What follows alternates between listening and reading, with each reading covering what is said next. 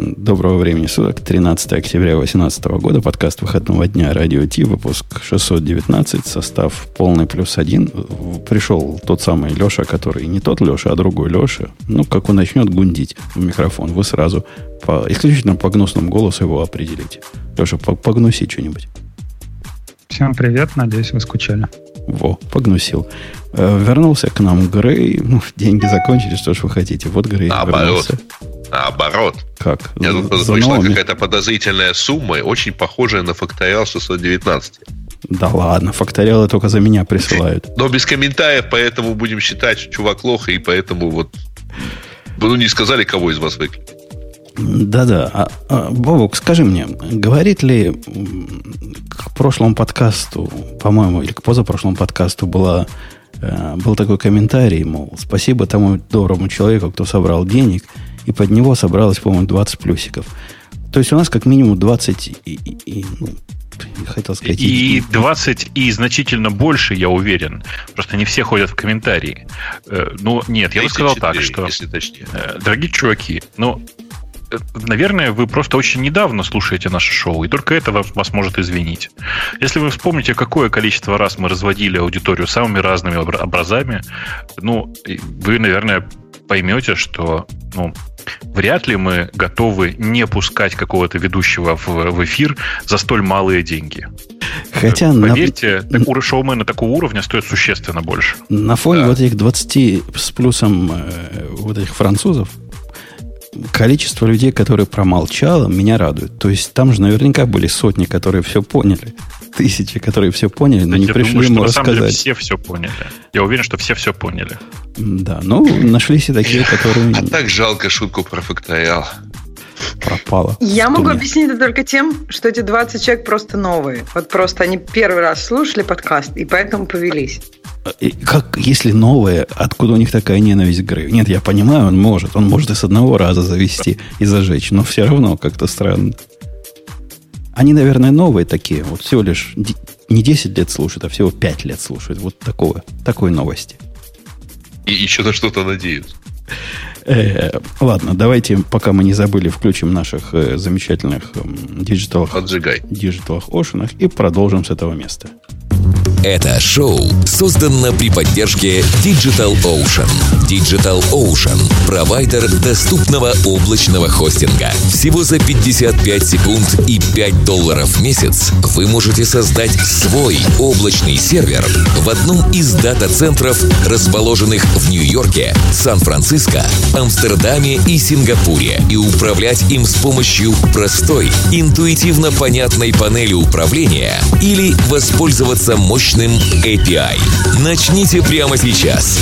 Введите промокод радиодефис при регистрации и получите 10 долларов бонуса на аккаунт. Неделя прошедшая была удивительна с точки зрения разных security факапов. Но не все доходили э, до такой степени, как гугловые, и не все приходили к таким... Что-то у меня голос не туда пошел. Результатам, как гугловый. Я, я Бобок врать не буду. Вообще, настолько я за Гуглом плохо слежу, что нашел эту новость у тебя. Поэтому докладывай. Ой-ой, какую? А плюс. Ну, э, знаете, э, вот вообще считается в любой книжке по менеджменту 10 раз крупными буквами написано, что любому менеджеру или любому opinion лидеру никогда нельзя говорить I told you so. В смысле, я, я тебе говорил. Это прямо вот ну, запрещенные слова. Так вот, мы в этом шоу, мне кажется, с самого начала говорили, чем это все закончится. Mm-hmm. И только один человек из нас из всех, Умпутун, пытался пользоваться этим сервисом Гугла. Но он тогда был молод и наивен, э, и, и поэтому, мне кажется, ему это простительно.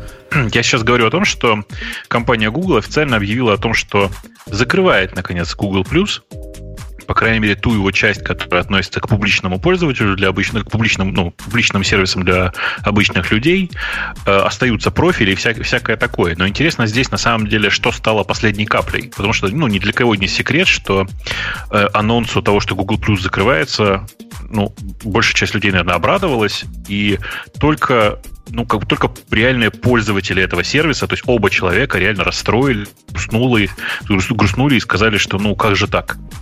Э, последней каплей стало как они сами пишут, скажем, ну, не, даже не дыра в безопасности, да, это потенциальная утечка данных. Они нашли у себя способ, сами, сами нашли у себя способ, как э, с помощью Google Plus извлекать довольно большое количество данных о пользователях.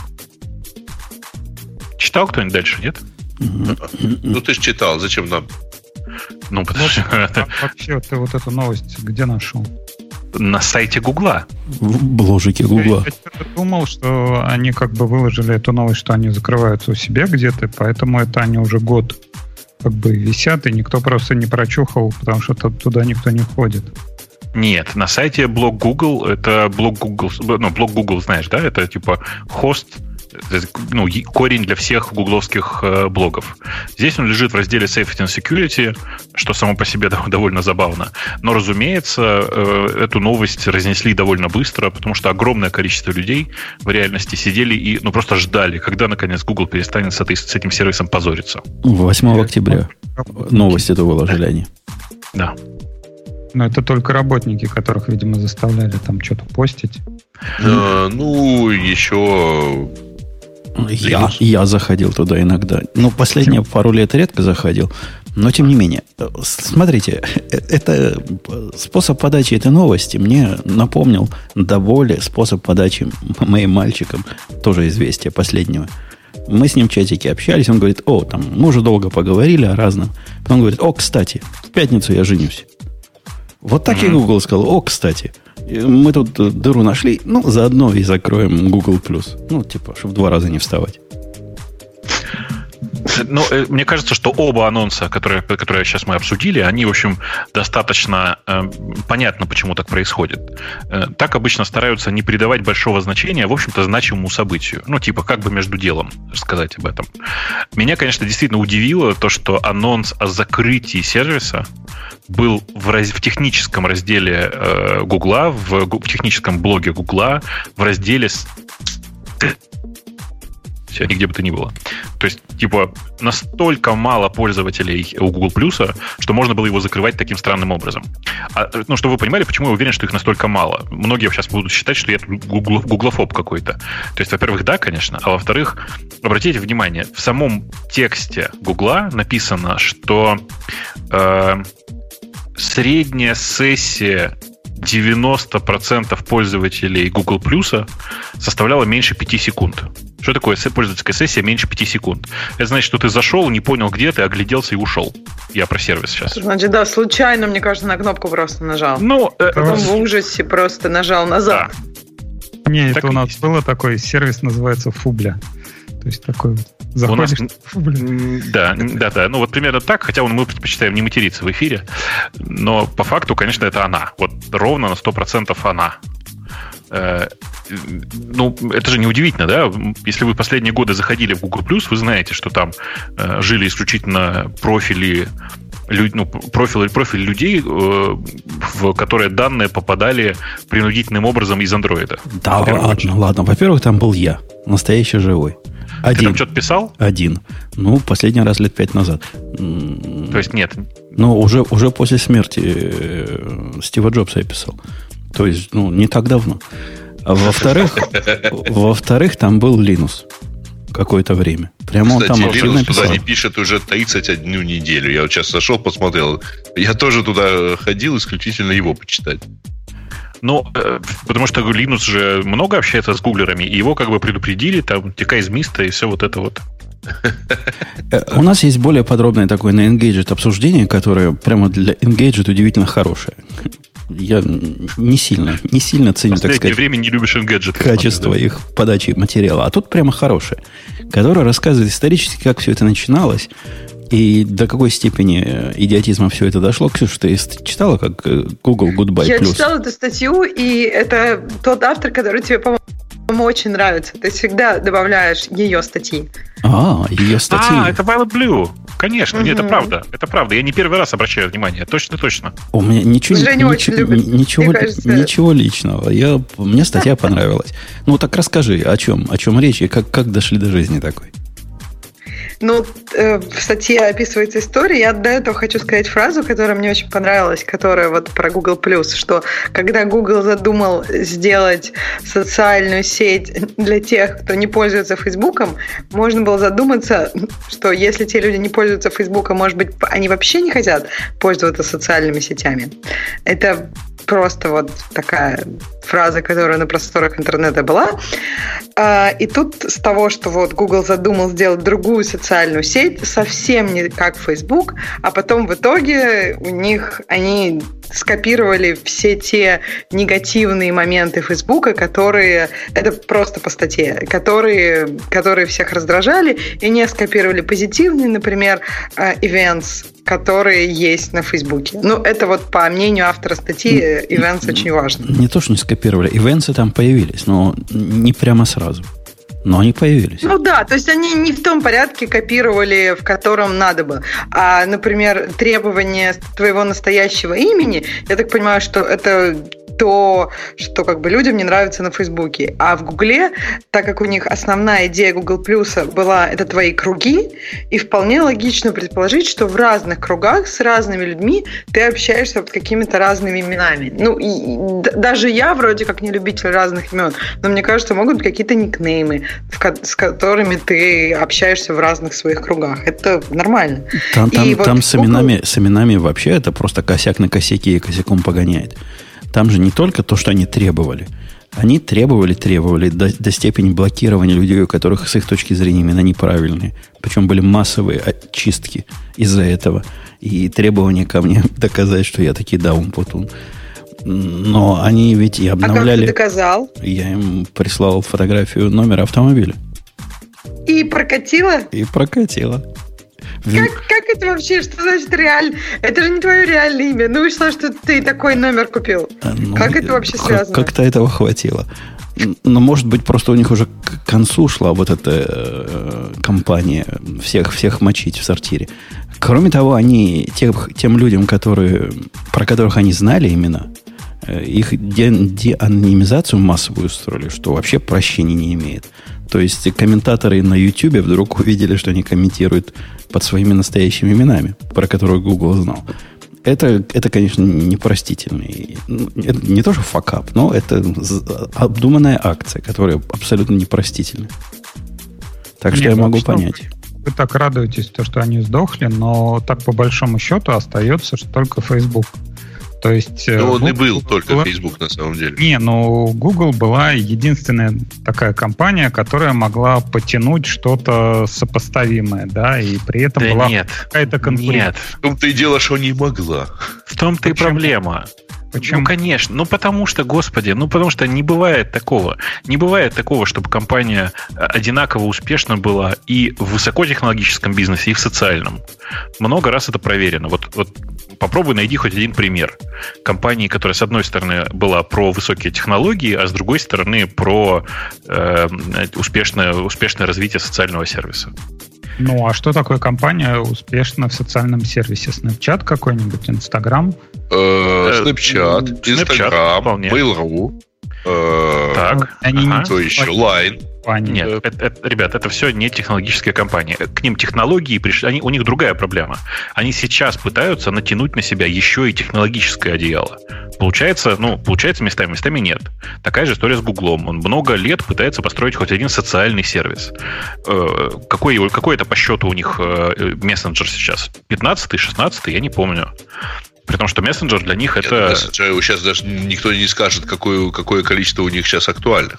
Не, не по, по, слух, по слухам, 7 закрыли. Сейчас 8. Ну, что ты, Бобок, 15. Нет, конечно нет, конечно нет. Не, это не, ты подождите, не... прямо сейчас живые там, ну, сейчас, 3-4 точно. 3-4, да? Точно. Ну, нет, нет, смотри, еще раз. Точно больше десятка. Вот просто зуб даю. Да даже если не ходить только... в мессенджер да. так глубоко, а пойти в популярные социальные сети, которые типа убийцы Фейсбука, это ведь третья попытка на моей памяти.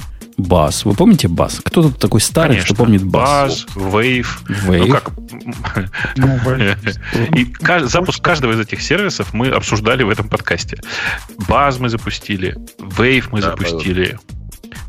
Мы подключили, мы, мы, мы, мы обсуждали запуск. Обсуждали. Мы, мы обсуждали, почему оно не полетит. Не-не-не, мы, мы настолько были в вейве, мы вообще тут все... Говорите о себе, Портос, когда говорите такие вещи. Конечно, тебя просто в планах тогда еще не было этого подкаста. А Бас у нас был как официальное средство связи с нами одно время, очень недолго. Wave еще меньше прожил. Это был какой-то феерический случай взрыва такого мгновенного с какой-то дикой популярностью среди пяти гиков и мгновенной же смертью. Но вот этот третий был, да, который продержался дольше двух вместе взятых. Знаете, что я еще сейчас подумал? Э, удивительная штука. Вот, потому что в Азии наличие большой вот user base, она как-то априори подразумевает, что ты этим э, юзерам чего-то впаришь социальное. Э, и, и более того, начнешь накручивать еще там всякие платежные вещи, e-commerce и все такое прочее. А у Гугла даже это не получается. Ну, у него же есть юзербейс, ну, не считая погоди, всего Погоди, они, они нагнали туда 300 миллионов юзеров. За, вот, когда этот сервис был на пике, там было 300 миллионов. Ну, по, по 300 миллионов которых разными странными способами туда затащили, но тем не менее, такое количество да, людей да, там да. у них вот, появилось. Но оно не летит, даже если туда таким образом загонишь, в отличие от гораздо более низко, условно говоря, технологических каких-нибудь там Вичатов и Лайнов, э, или там, упаси боже, Слушай, Байду, которые нет, это делают подожди, на, на ура. Подожди, подожди, в Байду, Байду, напомню, это поисковая система, там вообще про социальное ничего нет. А ты, ты имеешь в виду Баду, наверное. А, ну Баду и Баду это свидание, по-моему. А? Баду это социальный сервис про свидание, да, там тоже технологий нет. А, так вот, просто практика показала, многих лет показала, что типа успешный социальный сервис умеют делать только компании, у которых с технологиями, ну, не очень. Это ты вот так нам так объясняешь, получилось. почему Яру закрылся. Конечно. В смысле, я, я понял. это он так Но... объясняет, почему Яндекс э, в итоге понял, что вот ну не летит, не светит, и да, не надо пытаться что-то делать. Да не, я даже не думаю, что кто-то в компании думает, надо пытаться или нет. Я озвучиваю свою понятную позицию. Я считаю, что э, для того, чтобы сделать успешный социальный сервис, нужно в первую очередь думать о людях, а потом уже про технологии. И ну, применять технологии так, как это надо комьюнити, сообществу которая во всем этом живет. Э, так развивался Facebook, так развивался ВКонтакте, так развивались, упаси боже, Одноклассники, э, почти все мессенджеры так стартовали. Э, ну, все что угодно. Snapchat. Вы, вы видели вообще интерфейс Snapchat? И вообще, как Snapchat как приложение работал, особенно поначалу?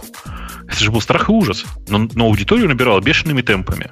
На фоне этого смотришь на Google+, понимаешь, как, блин, красивая идея, да, вот эти вот круги, э, красивый интерфейс, который мне как бы часто что-то напоминал, но при этом был очень инновационный, быстренький и все такое. Э, ну, вообще просто, ну, классная технологическая концепция была с самого начала у всего Google+. Но да. вообще не летела. Никак, просто совсем. Там какой-то тонкий баланс не позволяющий быть одновременно и высокотехнологичным, и при этом успешно, ну, социально успешным. В обратную сторону бывает, когда ты строишь социальную сеть, а потом начинаешь накачивать ее технологиями. Вот как, например, случилось у Фейсбука и у ВКонтакте. Там сначала почему, появился... Почему этих компаний, о которых ты говоришь, ну, которые технологически продвинутые, другие, ну, не то что социальные, но около социальные. Например, email. Это же почти социальный сервис ну, такой прародитель всех социальных сервисов. Вот имейлы получаются. И у вас получился, и у Гугла получился, и у Microsoft. А почему дальше они не могут сделать шаг? Ну, слушай, нет, слушай, e-mail, конечно, что... не про взаимодействие с другими людьми, это как про взаимодействие просто... с тобой. Да, да, нет, ну, групповые подписки, вон э, листы, Жень, есть mail-листы. Жень, ну, ну, если очень коротко, то, наверное, дело в том, что Э, e-mail это штука, которая всем понятна, она не требует никакого объяснения, у нее довольно понятный, э, даже не интерфейс, а способ взаимодействия людей между собой. И что самое важное, для того, чтобы стартовать новый email сервис, тебе не нужно, чтобы все, все пользователи, с которыми ты общаешься, были на этом сервисе. Понимаешь? Понимаю. Нет проблемы курицы и яйца. Ты создаешь email сервис, привлекаешь туда свою аудиторию, ну и все, как бы нет проблемы. После того, как вы рассказывали, какие вы старые, я думаю, вы скажете, ой, а что-то Фидо не летит прям совсем как а Фидо да. летело так, что никакому Google Plus по процентам ну, от а пользователей интернета. Там, кстати, социальщина была самая офигенная. То есть ты... Фидо? А, что там в технологиях-то было-то? Получаешь адрес. Прям вот социальное общение, прям... Не, подожди, ну нормально. Э, в то время, листы фактически. В то время Фидо, наверное, можно сравнить действительно с современным Google+, а с Фейсбуком, наверное, BBS можно сравнить. Э, да нет. Э, с BBS можно только с сайтами сравнивать. Все-таки каждая BBS была сама по себе, никакого шаринга между пользователями, между ними, вот это вот все. На самом деле, социальные сети как таковые, вообще социальные сервисы, каждый из них это совершенно уникальная своя история. И я ни разу не видел вот истории, чтобы люди могли насильно, ну, как бы, там, с помощью трафика, например, заливая трафиком что-то или еще как-то, создать новую социальную сеть. Э, у меня, знаете, есть такая приговорка, я часто говорю, что я когда смотрю на социальные сервисы, я думаю, что это либо чудо, либо фокус. Одно из двух. Э, как это получилось у Фейсбука, непонятно. Как это получилось у ВКонтакта, непонятно. Как это получается там у э, WhatsApp, совершенно понятная история. А вот почему, например, мессенджер, на мой взгляд, не летит? Ну, то есть он как бы форсится, так же, как Google+. Э, ну, вот понятная совершенно история. Но, но как Мессенджер, раз, когда... который маковский, ты имеешь в виду? Нет, который, мессенджер это в Фейсбуке. Э, фейсбуковский, да. А, окей, окей, окей. Э, ладно, да, похоронили мы Google+. Мне кажется, они его рано закрыли, э, с одной стороны. Ну, посидел бы еще немножко. Ну, кому он мешал? Действительно, он сильно мешал. Починили бы эту проблему и дальше бы его э, держали открытым. Ну, вообще, на самом деле, странно. То есть, фактически, вот если почитать эту статью, а, у них там, э, типа, мы тут устроили у себя тестирование на тему безопасности, вот, вот нашли в Google+. Окей, закроем Google+. Ну, следующее по масштабности должно было быть, ну, вот нашли вот это, ну, окей, закроем и это. Не-не, вот это, ну, это же не просто оно, так. На фоне... Оно, с другой стороны, показывает, насколько на фоне того, я пытался сказать, того, что у них есть сервисы, на которые бизнес рассчитывает. Вот сидит бизнес и смотрит на какой-нибудь, э, как называется сейчас Google Mail и вся эта Google Suite. И думает, ага. ну, а вдруг они завтра и там что-нибудь найдут. И как мне дальше быть? Не, ну извини, там все-таки платно. Какая разница? Ну, Google, с Гугла останется... Для них это копейки. Мы же понимаем, что не, не за деньги они все это делают. Или Google Cloud. Тоже вдруг решат закрыть завтра. Это ведь вносит какое-то колебание в, в уверенность долгоживучестью платформы. Во всяком Но... случае, мне сильно вносит. Ну а почему ты вообще надеешься на то, что большая корпорация зачем-то и по какой-то причине решит все это дело сохранить? А, потому, Они зарабатывают потому... на те деньги. Если они деньги не зарабатывают, то, ну, как бы понятно. Да, но... Вот мне тоже кажется, нужно ориентироваться на то, что если компании от тебя что-то получают, в общем-то, то значит все хорошо, можно пользоваться дальше. Например, Google Search. Они зарабатывают на рекламе, они его не должны прикрывать, потому что он им самим нужен.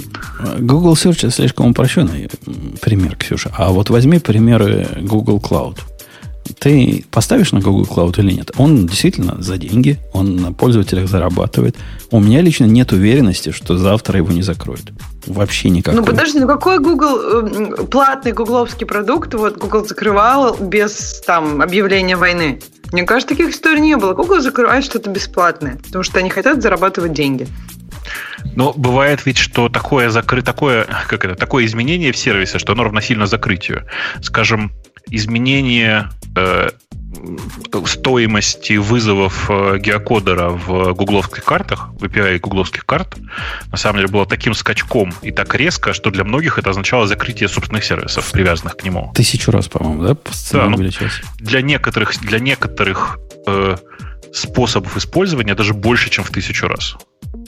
То есть, Ксюша, это ответ на твой вопрос. Бывают такие сервисы, которые... Да ладно, мы что-нибудь попроще вспомним. Вот их пас, который был, Google App Engine. Там было тоже взрывное, буквально запретительное возрастание цены.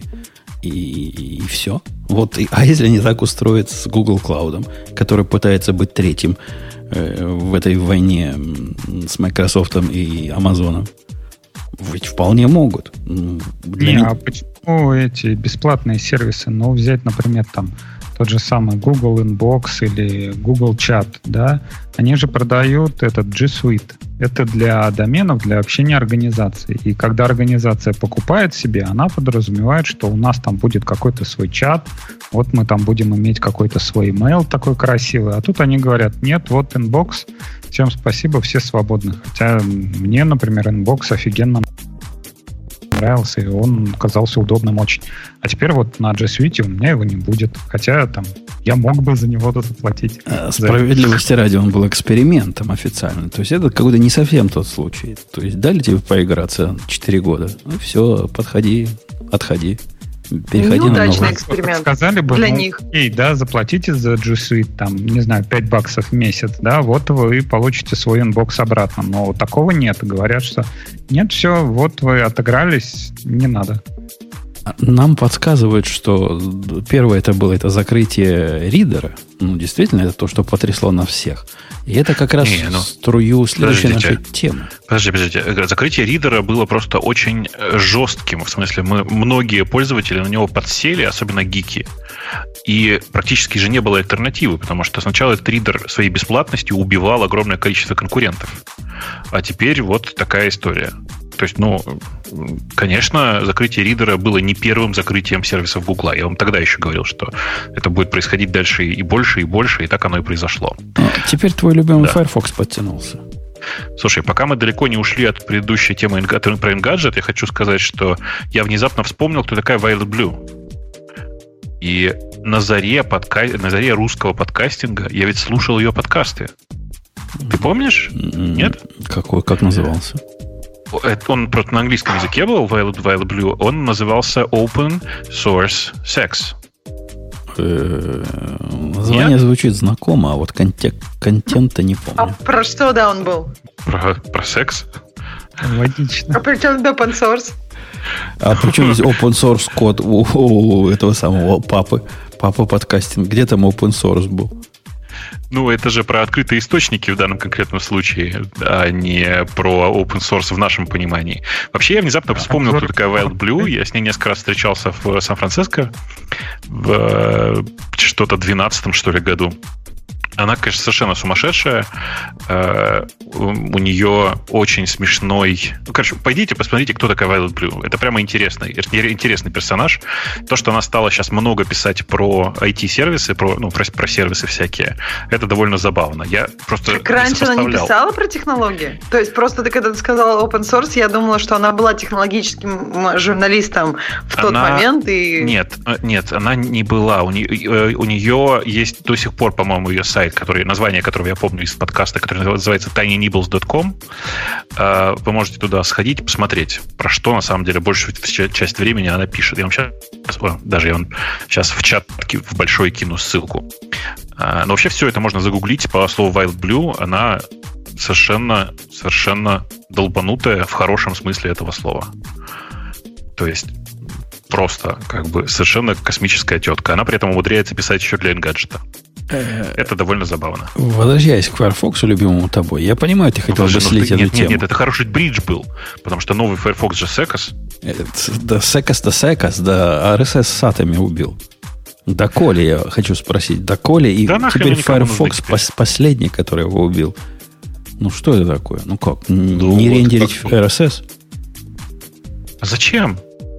Всегда как так было. Зачем оно надо, если оно для роботов? Да нет, нет, дело не в этом. В смысле, вы не поняли. Единственное, что Firefox сделал, у него было красивое отображение в виде страницы такой RSS, ну, стили были натянуты на RSS. Сейчас они это выкинули, сказав, что вообще-то, если вам это нужно, вы можете взять э, аддоны, которые это умеют. Таких аддонов я знаю штуки 4, наверное, но они специально для того, чтобы вы не терялись, сделали специальную отдельную страничку для фидри, ну, типа для экстеншенов э, про фидридер. Ну, это какой-то позор. То есть RSS теперь это не базовая функциональность. Отобра... Рендерить HTML странички значит нормально, а рендерить особого вида XML фит это ненормально. Ненормально. Нет, зачем? Ну, потому что RSS наше все. Ты знаешь, я последнее время все, все время думаю, что RSS вообще нужно на помойку истории отправить. Ну, вот реально его время ну, просто закончилось. Э, другое дело, что альтернативы не появилось. А как бы И Spotify тогда печально. подписался на наш фид? Ну, это же техническая сторона RSS. В смысле, я же про то, что для Ты реальных про пользователей... использование юзерами. Конечно, для, для пользователей история RSS закончилась. Там внутри в технологиях может быть все что угодно. Я, кстати, и там считаю, что RSS, ну, мягко говоря, избыточная штука. И вообще нужно, ну, причем она, видишь, она же пуловая, то есть она много и избыточно раз скачивает твои обновления. Все-таки нужно какой-то пуш придумывать для таких вещей. И там, ну, был, была попытка, если помните, с PubSub HubBub, там всякие вот такие штуки. Потому что RSS — это система, которая предполагает постоянное увеличение э, мусорного трафика. Плохо же это. Да, но на фоне всего мусорного трафика, который у нас есть в сетях, ну, просто смешно говорить о мусоре, который RSS генерируется, и бороться Слушай, ну против ты, него. Ты сейчас, ты сейчас говоришь, как вот на фоне всего того мусора, который есть в мире, это же ерунда, что я бросил этикетку от мороженого мимо э, ведра. Конечно, ну, конечно. Нет, Поэтому нет, я категорически ерунда. против того, что, например, в Старбаксе не дают соломинок пластиковых. Потому что ерунда. Потому что полнейшая ерунда. Надо бороться с проблемой не там, где фонарь висит, а там, где основной удар Женя, можно по проблеме нанести. При, приезжай к нам, у нас дают. В, в Старбаксе соберусь. Я в Старбакс уже и не хожу. Но если бы ходил, я бы сильно возмущался. Каждый раз бы Слушай, подожди, подожди, как не дают? А, в смысле, просто так не дают, без напитка? Ты про это? Вообще не дают. У них теперь специальные стаканы, у которых так, такой носик в крышечке, для того, чтобы не надо было никакой трубочки для питья коктейлей. Э, что, правда, да? Че, это правда? вот какая-то чикагская фишка. Я что-то такого кажется, не видел. Да. Ну, ну, вот у них начинается это распространяться. В нашем на первильском уже так. И, видимо, это идет до всех. У нас просто продвинутый этот центр цивилизации. Сплошные либералы через одного. А так тут борьба с... Вот там у вас, Ксюша, в Калифорнии, по-моему, уже закон приняли, что это уголовно наказуемое дело раздавать трубочки. Так что жди, скоро у вас тоже все исчезнут. Как-то есть трубочки, нет с этим проблем. Э, подожди Но... немножко, не, не дошло еще до всех. Ты думаешь, у них просто уже есть трубочки, они их уже развезли и, и все? Не знаю, вроде с трубочками проблем нет. Ну, то есть это для холодных напитков. Горячие-то нельзя же с трубочками. Обожжешься. Да-да. У, у них там два есть решения. Во-первых, такие картонные трубочки, которые тут же расплавляются и превращаются в полнейшее ничто. А во-вторых, а изменение стакана. Грамотные картонные? Может быть, грамотные картонные трубочки. Я не замечаю, что они картонные. Я не знаю. Возможно. Но для холодных напитков, может быть, картонные тоже ок. Я не знаю. Ок, ок, ок. Э, не, ну, все прикольно. Раньше барыжили типа марихуаны и решили, да, давайте легализуем. А теперь это теперь барыжить трубочками будут ходить. Да. В, одном из, в одной из комедий было, как чуваки покупали незаконные лампочки, э, которые не, а, не, да, не ледовские. Да, реальность такая. А, это да, как-то что там Man in Charge, или как Last, last man, чего-то там. Покупали. Да. Скоро тут будут такие спекулянты, теневые магазины, где можно купить лампочки, О, трубочки и там, прочее, там, прочее. Там, там так и было. Там они нашли барыгу, который, который да? барыжил вот этими лампочками. Э, возвращаясь к Firefox, который удалил, значит, э, поддержку RSS Atom, меня тут в чатике все рассказывают, не надо никому видеть. Ну да, наверное, не надо, но если раньше я мог открыть Firefox, теоретически, не то, что я это делал на практике, и посмотреть на фид, и чего-то там понять, то теперь мне приходится делать HTTP командочку, которая его тоже, конечно, рендерит в определенном смысле. Но, тем не менее, не все штуки продвинуты. Кстати, это не всегда было удобно, когда браузер навязывает вот эту обертку, ты заходишь туда, и ты понимаешь, что ты все равно не видишь, условно говоря, кода. Э, что там получается, ты просто видишь результат его парсинга. Да нет, ты, ты видел код просто раскрашенный. Почему? А если у тебя была программка, которая... Нет, ты видел именно обертку вокруг XML. Ну... И надо было пойти еще отдельно посмотреть, так сказать, source, э, если тебе нужно было именно посмотреть source. Не, ну, обертка была настолько близка к source, что это просто отсутствие цветов. И убери цвета, и получи, получится source. Они там никакого ума не вкладывали в парсинг RSS. Просто умели это дело раскрашивать симпатично. Я, я, конечно, придираюсь. Не то, что это прям big deal. И не то, что я это замечу, но тем не менее удаление этой поддержки этой технологии из, э, из core продукта мне кажется звоночком. Ты, ну, конечно, звоночек. На самом деле, если серьезно про это подумаешь, э, ну, надо же признать, что вообще в RSS как таковом смысла нет даже для роботов. Потому что на самом деле э, в глобальном смысле тебе нужно просто делать сайт таким, чтобы э, сейчас попытаюсь сформулировать, чтобы любому роботу было понятно, где здесь что. Есть семантическая разметка, есть огромное количество разных других трюков. И нужно уже просто всем договориться, что есть понятная семантическая разметка, которая заменяет RSS.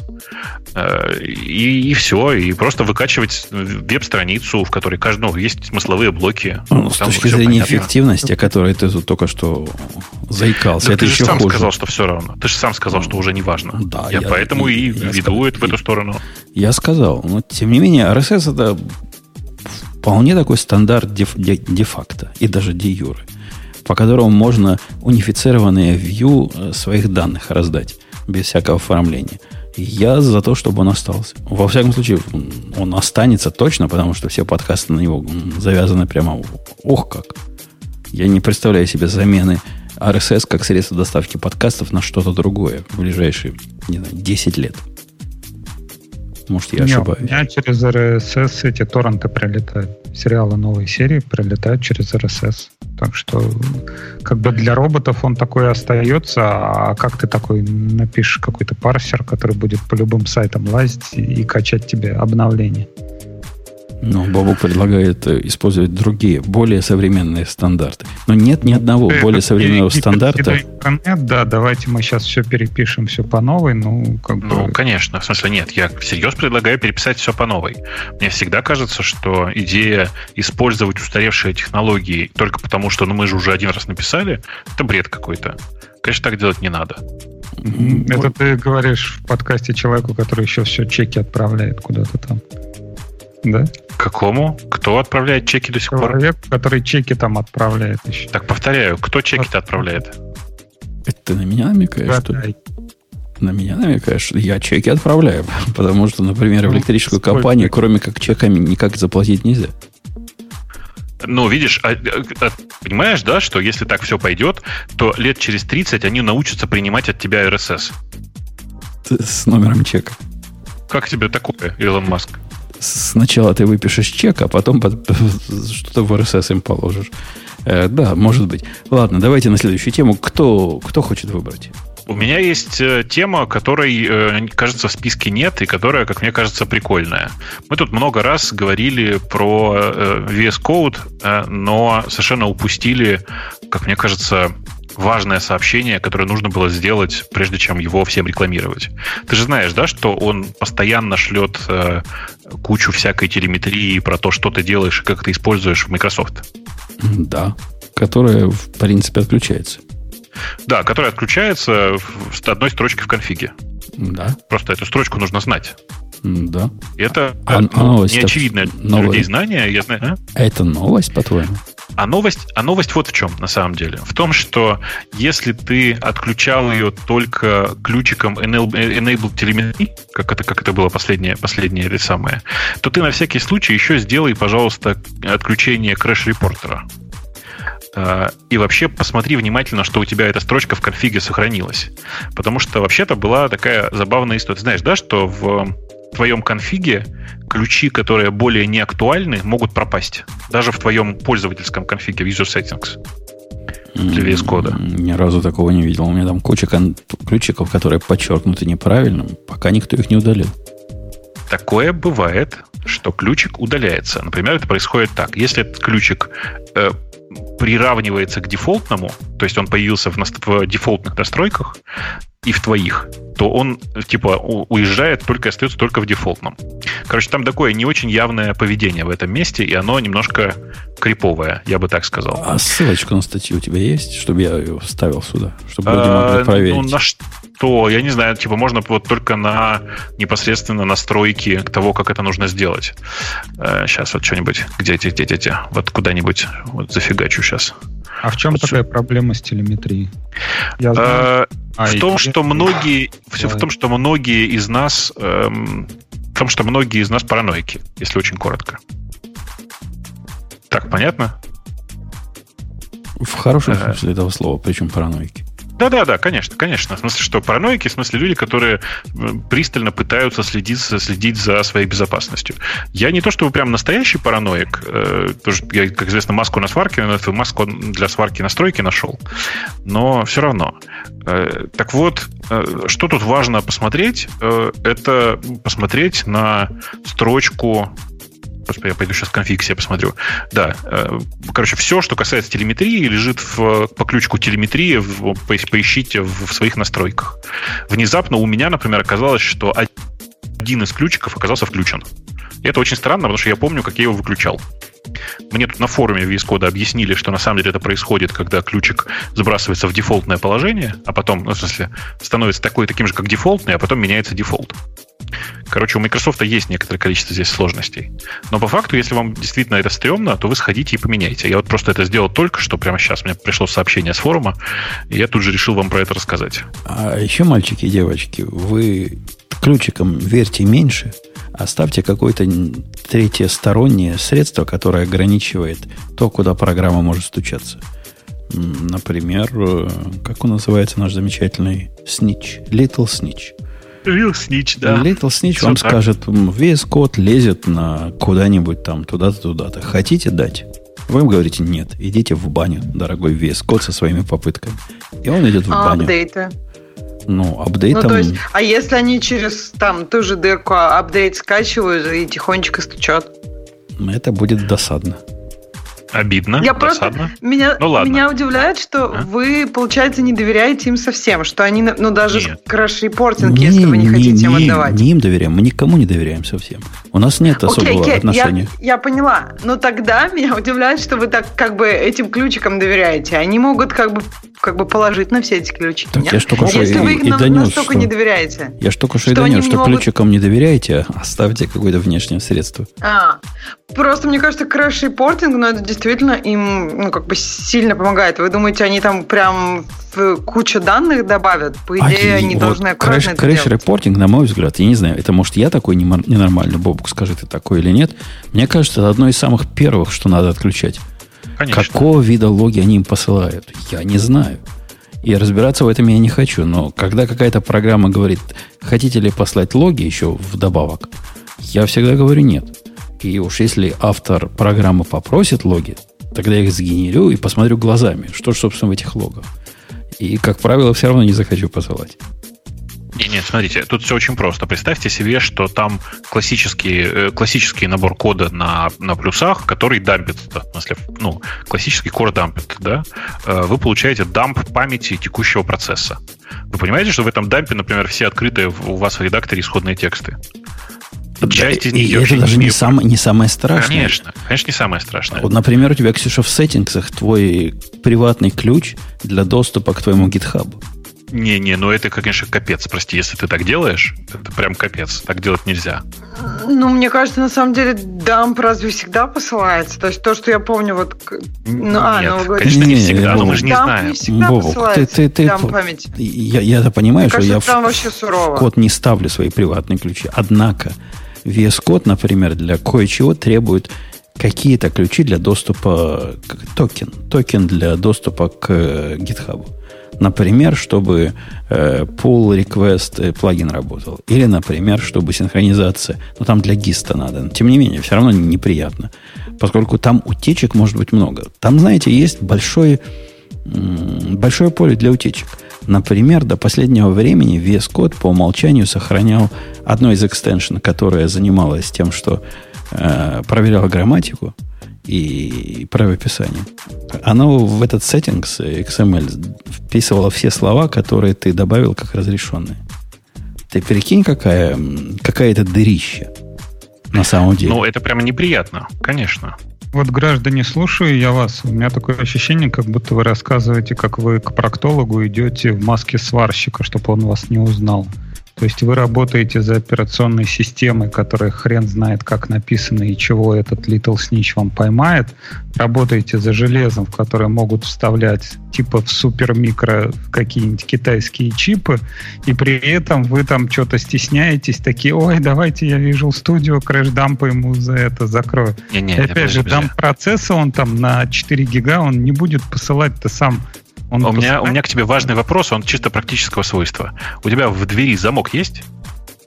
Есть.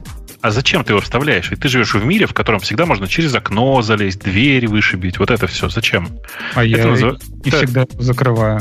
Я, я, я за тебя рад, но когда ты уходишь из дома, ты обычно это делаешь. Потому что, ну, это типа так называемые меры разумной безопасности. Вот здесь такая же история. Если ты можешь здесь небольшими усилиями для себя сделать э, свою систему немножко безопаснее, непонятно, почему этого не делать.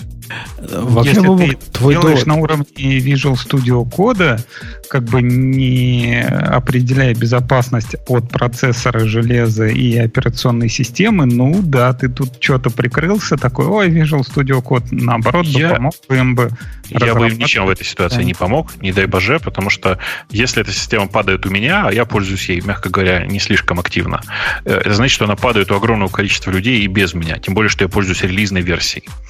Э, э, тут же вопрос, понимаешь, не в ну, как бы не, в, не, не конкретно в крэшдампах, да, не конкретно в, в отсылке э, логов после падения, а в том, что просто вообще сбор телеметрии таким неявным образом, а это, на мой взгляд, неявный образ, на самом деле зло. Ну, в смысле, что нужно вывешивать огромный баннер со словами «Ты точно хочешь, чтобы мы это делали?» Никто Если ты уж... Вообще. А? Э, ну, При конечно. установке этого мака там всем вывешивают огромный баннер. Вы хотите отправлять э, в Да, и там у меня, у меня там нажато нет. Я не знаю, у тебя как? Я по умолчанию правой нажимаю все. А, ну... Есть, э, конечно, ну, чтобы они знали, что, происходит, может, поможет им починить какие-то... Я... Ну, потому что я программист, я знаю, что мне телеметрия нужна, и она могла бы пригодиться. Ты не программист, ты не понимаешь, как это ценно, Конечно, ценно узнать, что там происходит я, в машине. Я, я, я не программист, поэтому я очень искренне сочувствую программистам, которые зачем-то разбираются в твоих крышдампах не автоматически. Э, потому что в твоем конкретном сложном случае вообще непонятно, что происходит с системой. У системы программиста у них обычно черт что в системе установлено. И никто за такими случаями обычно не гоняется. При этом, прости меня, пожалуйста, у меня к Apple, конкретно к Apple, много интересных нежных чувств. Э, у меня, я не знаю, какое количество тикетов я им в свое время открывал на разные дыры в их системах. Дыры, в смысле, связанные с конкретными падениями, конкретными, там, типа, проблемами, например, с рендерингом шрифтов, когда рендеринг шрифтов приводит к падению программы. Да плевать они хотели на фиксинг багов. Понимаешь? Ну, это тебе так кажется. Нет, мне так не кажется, дорогой. У меня открытые тикеты это, висят. Знаешь, как это нас учат э, теория малых дел, да? Неважно, что там. Да, да, да, да, да, да. Вот давай ты будешь заниматься своими малыми делами. Хорошо? Ты будешь заниматься своими малыми делами. И это будет просто отлично. Я буду заниматься своими малыми делами. А у Apple есть огромная операционная система и огромный штат людей, которые должны писать программы и тестировать их. Ну вот смотрите, мальчики, Подожди, сейчас, Бобок, сейчас по поводу я... вот... Да. Я сейчас... хотела сказать, вот, Скажи. Бобок, ты говоришь, не фиксит. Если получается, что все так не репортят, как ты, так они а не знают, что это важный да баг. Что ты, там 40 ты, человек в этом смотри. тикете. Там 40 человек ну, в этом тикете. В тикете ну, а еще у 100 человек, которые... Нет, а еще у 100 человек, которые отключают reporting и логи, или там у миллиона человек, это же бага, но они видят только 40 человек в тикете. Но если 40 человек, значит, это не важная бага, мы же Apple, мы же большие. Э, Ксюша, ну, справедливости ради, справедливости да. ради, они совсем плохо относятся к репортам вот таким, как, как, каких Бобук рассказывает. Просто совсем плохо. Такое впечатление со стороны, что они на это плюют. То это проблема пиара, то ли это проблема действительно их приоритетов, но невозможно их заставить починить какой-то баг, даже если там не 40, как у Бобука человека, а 400 человек. Он будет там сидеть и сидеть, и, и может случайно, но с точки зрения внешнего наблюдателя, починиться через 18 лет. А может и нет. Ну подожди, нет, какие-то вот то, что Бобок говорит с рендерингом, я не, не, не про конкретно Бобука, но у них были там в iMessage, например, если тебе послать сообщение, то все падает. Не, не, ну, не, там ход-фиксы были, это, и все нет, это фиксилось. В данном, в данном конкретном случае это проблема конкретного установленного шрифта. Э, э, но, на мой взгляд, я не знаю, как у вас, какое мнение по этому вопросу, но, на мой взгляд, ни при каком установленном, ну, ни при каком шрифте, который система позволила установить, приложение не должно падать любое приложение, в котором включен этот шрифт. То есть проблема рендеринга шрифта – это проблема системы. Если приложение падает с конкретным шрифтом в результате работы рендерера шрифта, вероятно, это баг. Просто он нечастый. Вот тут опять же, да. Нет, я с тобой согласна. Мне кажется, вот это... Да, подожди, скажи, вот эта идея, что шрифты может, могут вообще э, всю систему тебе поломать, что там iMessage падало, телефон там кирпичился, для меня, мне кажется, это вообще что-то такое. Ну, то есть шрифты не должны так серьезно влиять никакие, даже как-то установлены отдельно. Ну, установлены каким-то честным способом, а не если ты там, я не знаю, его себе... Double, да. Нет, double click ом из папки download. А, нет, это, короче, это даже не баг, я бы сказал больше. Это архитектурная проблема. Тесные связки UI, event loop, или как они ну, там этот UI обрабатывают, со всем остальным. Справедливости ради, почти у всех операционных систем с визуальным интерфейсом ровно такая же проблема с э, шрифтами. В смысле, э, современные шрифты, конкретно трутайповые шрифты, они там внутри довольно сложный интерпретатор для хинтинга, все такое, и он у всех, ну как бы у всех примерно одинаково имплементирован и одинаково плохо. Ну подожди, в э, любом нашем Linux, ну действительно, иксы упадут, но компьютер-то перегружать не надо. Иксы упадут, но твоя пользовательская сессия завершится. Ну, приложение твое упадут. Фиг, иксы фиг, упадут. Фиг с ней. Иксы упадут, но перегружать не надо. Ну, а здесь то... тоже, на самом деле, не, как бы kernel паника не происходит, происходит падение этого конкретного процесса, поэтому особенных проблем тоже не видно. Э, Кстати, э, вот по да. поводу этого бага, да, uh-huh. я могу себе представить, да, я там сижу в Apple, э, занимаюсь раз, там, разруливанием этих багов.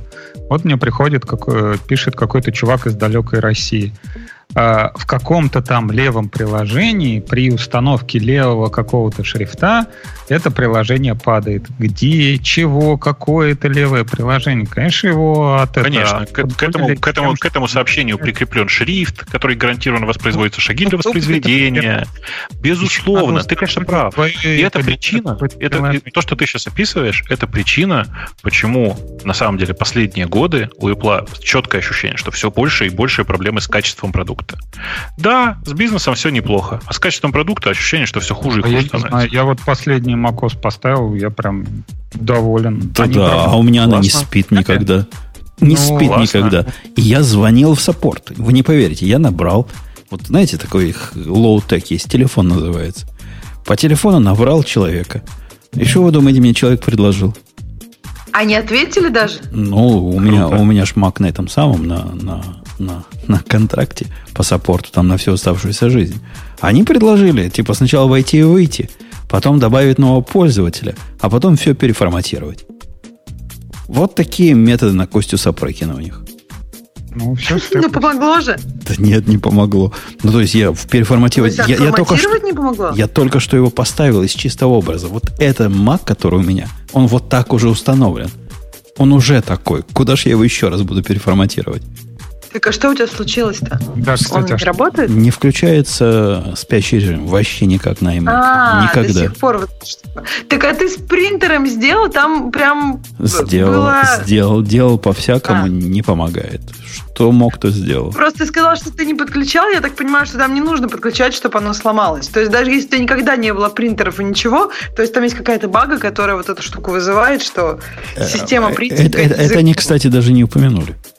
То есть я дошел до, до, до саппорта второго уровня, типа почти инженеры, там со мной пытались разговаривать. И даже на вполне инженерном языке пытались разговаривать. И заставляли меня в, в терминальчике команды набирать. Так что серьезно меня восприняли. То есть, как человека, который в терминальчике умеет команду набрать, а не пальцем делать. С принтингом странно, потому что в прошлый раз симптомы, которые ты называл, все, что гуглится, все говорят, что да, я никогда принтер не включал, я это делать не буду. Потом следующий коммент через там два дня я попробовала, помогло. Ну, то есть вы понимаете, что то, что вы сейчас описываете, это как раз история, э, ну, то, про что, про что, про что говорю я. Про то, что надеяться на телеметрию ну, довольно сложная история. Ты можешь надеяться на фидбэк плюс телеметрию. Но рассчитывать исключительно на сбор телеметрии и выводы, и там bug report ы, и фиксинг э, проблем, описанных в телеметрии, ну, довольно странная история. Представьте себе, что у э, macOS периодически начинает падать, например, сетевой стек. А так, кстати, иногда бывает. Причем отвратительным образом. Э, и вот у тебя падает сетевой стек, и, естественно, никак, никакие крэш-репорты ничего никуда не отправляются как, как с этим жить? Ну, типа, как что, Apple никогда об этом не узнает, что ли? Ну, сложная история, мне кажется. Не, не докрутили. Да слушай, а ну ты же сам говоришь, это же не важно ведь, потому что телеметрия это вообще внутренний компонент, на который пользователи как бы пожаловаться не могут, а телеметрия туда не доходит. Кто будет заниматься телеметрией и телеметрией? Нет, подожди. Ну, вообще тестеры, ну, как бы обычно докфудинг вот, идет же. Так вот, тестеры, они должны покрывать все, а не только телеметрию, понимаешь? Ну, Бобок, ну подумай, насколько эффективнее, если... Это сейчас абсолютная шутка, ну, если тестеры покрывают только телеметрию. Нет, конечно, это гениальное решение. Типа, ну реально, кроме шуток. Берешь просто, э, типа, делаешь исключительно правильную систему телеметрии и идеально ее вылизываешь. Все, больше ты не, приним, не делаешь форму для приема багов, не дай боже, ничего такого. Ты исключительно получаешь репорты от самой операционной системы. Это было бы супер круто. К сожалению, так не ты работает. Ты же понимаешь, что форма вот приема багов это определенные люди, вот такие такие, как ты. То есть Конечно. а у таких людей определенные баги случаются. Может быть, этот баг вообще не самый частый. Может быть, твой обычный Конечно. пользователь, который тебе денег занесет, он от другого страдает, и ты будешь чинить бобука. Это, знаешь, у меня такая же претензия, как к современным Mac Pro, в смысле, к, к современному MacBook Pro, точнее. Э, там приставка Pro в конце. Как бы, сделайте мне, пожалуйста, Pro ноутбук. Ну, то есть я как бы за него готов переплачивать и вдвое. Люди, которые знают, как я покупаю технику, знают. У меня нет проблем, я готов переплатить вдвое. Сделайте мне Pro ноутбук, пожалуйста. Но нет, Apple делает, по, по словам Pro, ноутбук для обычных людей. А Понимаешь? у меня вам по поводу телеметрии. Просто вспомнил историю в струю.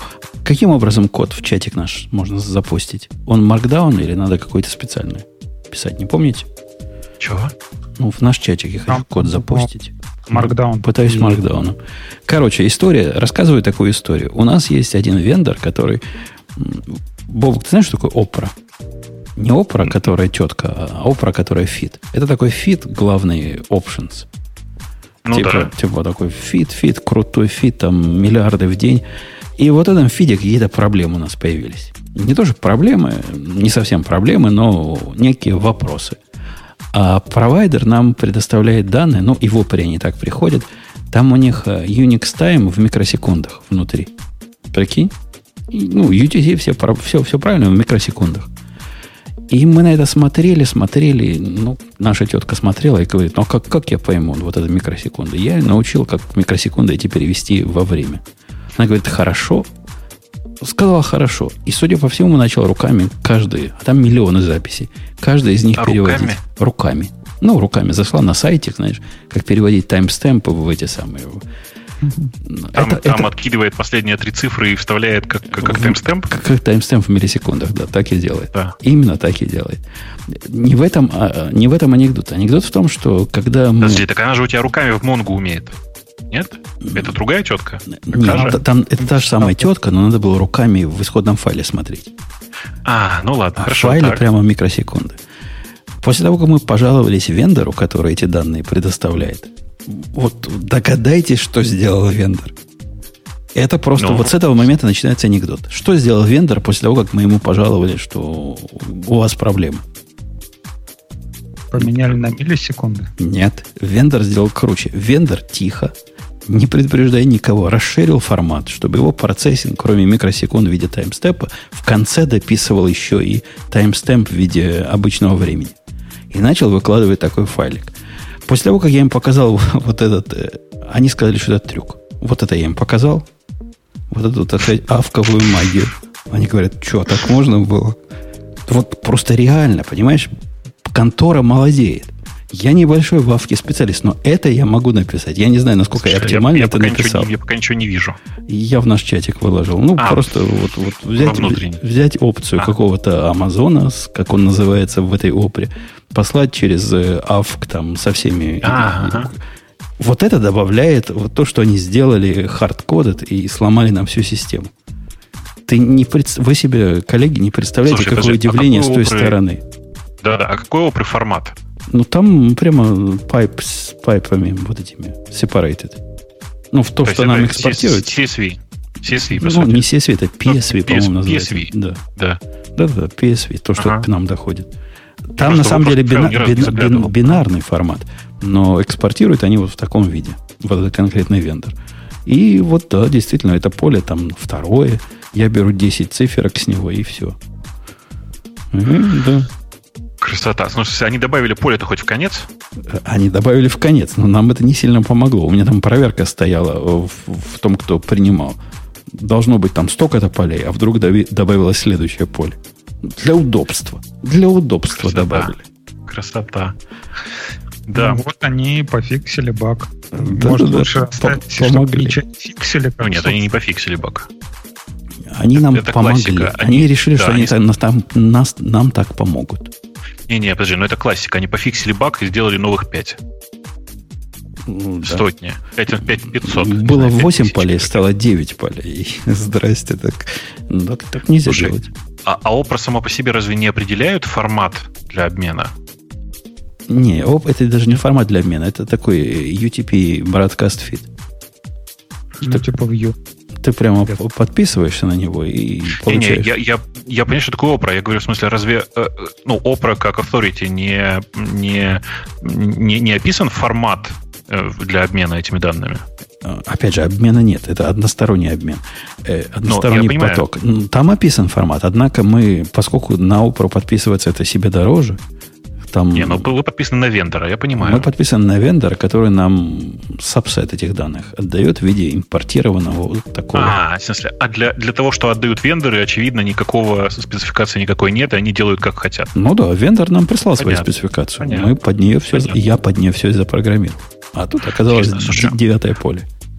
Не, мне прямо интересно, а как так получилось-то, что у вас такой вендор, который, чтобы вы понимали, Opera это довольно, ну, типа, это довольно специфические э, данные, связанные с, э, ну, условно, со, со, со стоимостью акций. Не акций, опционов, options, опционов, да. Э, так вот, просто я пытаюсь понять, что это за вендор такой, что он отдает тебе данные не в XML. Современный, модный. Не, не, они действительно крутые. По сравнению со всеми другими, они очень крутые.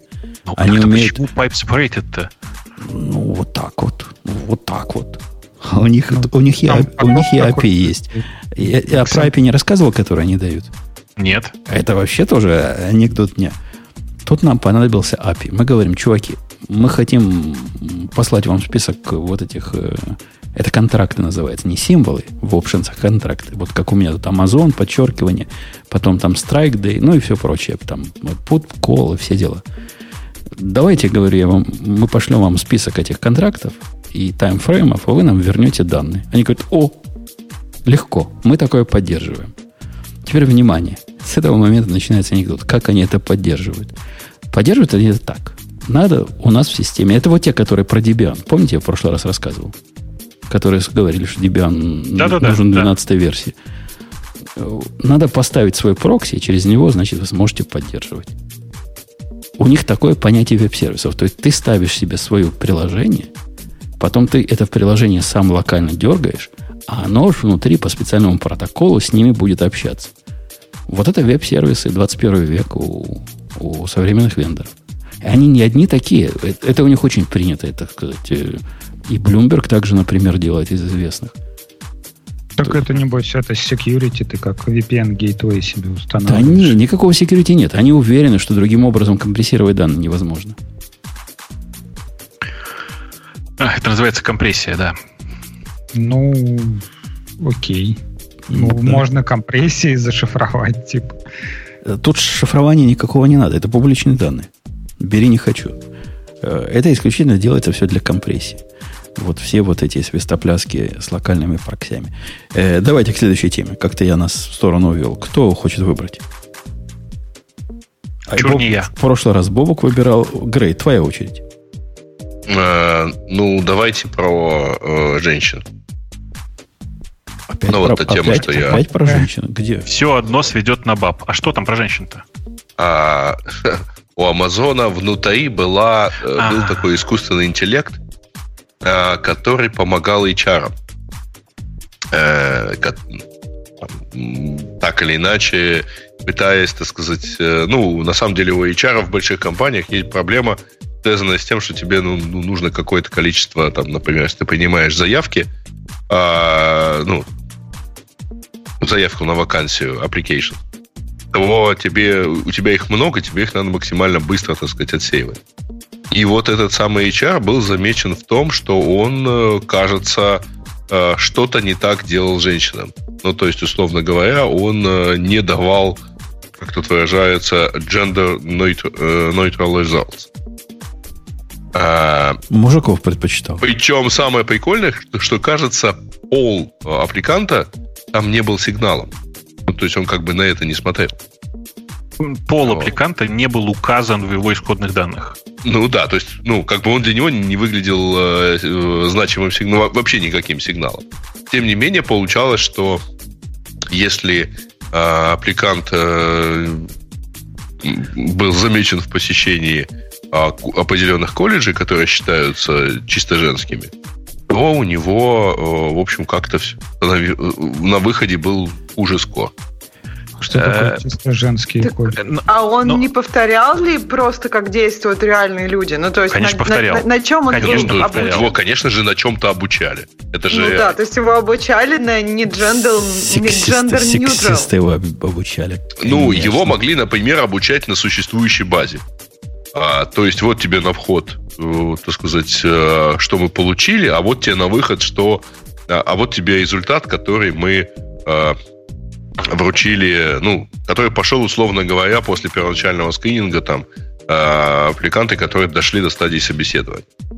То есть, типа, если кто-то присылает резюме, в котором написано, что образование швея-мотористка, то он... Примерно так. Не-не-не, просто а, я думаю, что там скорее, скорее даже так выглядело. Если кто-то присылает а, а, резюме, а там у него там, изучение машинного, там, машинного обучения, искусственного интеллекта в колледже для девочек. Да нет, нет колледжа для девочек. Есть, например, колледж of art или колледж какой-то modern art. Там, понятно, делают бездельников. Наверняка в таких колледжах есть какие-то и профильные э, специальности. Но я вполне могу этот интеллект понять. У него, у него процесс, процент отброса из этого э, колледжа, который учит специалистов по, не знаю, поэзии 16 века в виде программистов, наверное, очень высок. Ну, там да. не раскрыта тема по поводу одноногих негров-трансгендеров, как они реагируют в данной ситуации, если они из колледжа Фарт пришли? Будут ли их отсеивать или нет? Это почему сейчас трансгендер было? Почему ты их так унижаешь? Ведь в колледже Фарт много и просто геев. Просто LGBTQR... Плюс. Да. Плюс, да. А, обычный ГБТ, PR, третий класс. Э, да, мне кажется, ну, там такое количество букв да. уже в этом, в этом LGBTQ много-много всего, то можно просто писать A-Z и уже не париться по этому поводу. Если будем да. на этом чего кого-то обучать, то, боюсь, все нормальные люди.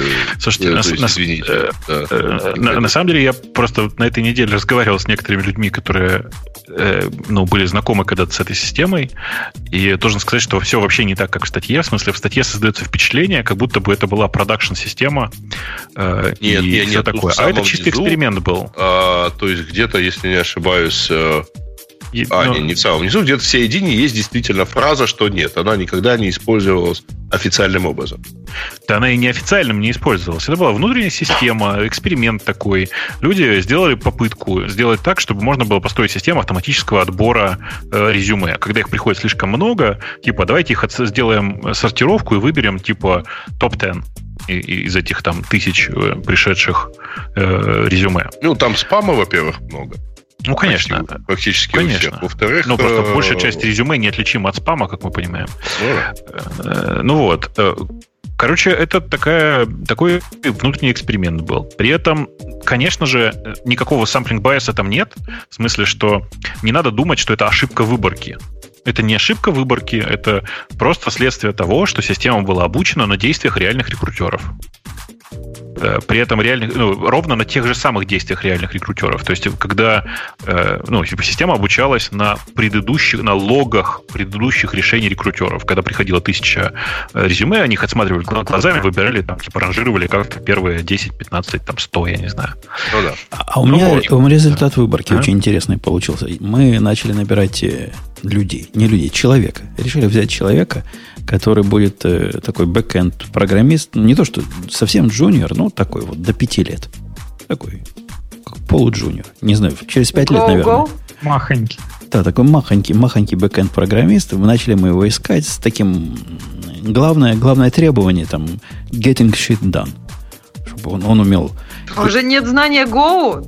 Пять лет э, опыта с Go. Надо искать таких, как ты Нет, прям. таких, таких не ищем. Так, даже такого требования. Типа написали списочек, чего надо, и пошли, значит, искать, как сейчас модно набирать людей. Оказывается, сейчас модно индидом. Вы знаете, есть такой сайтик Индид? Конечно.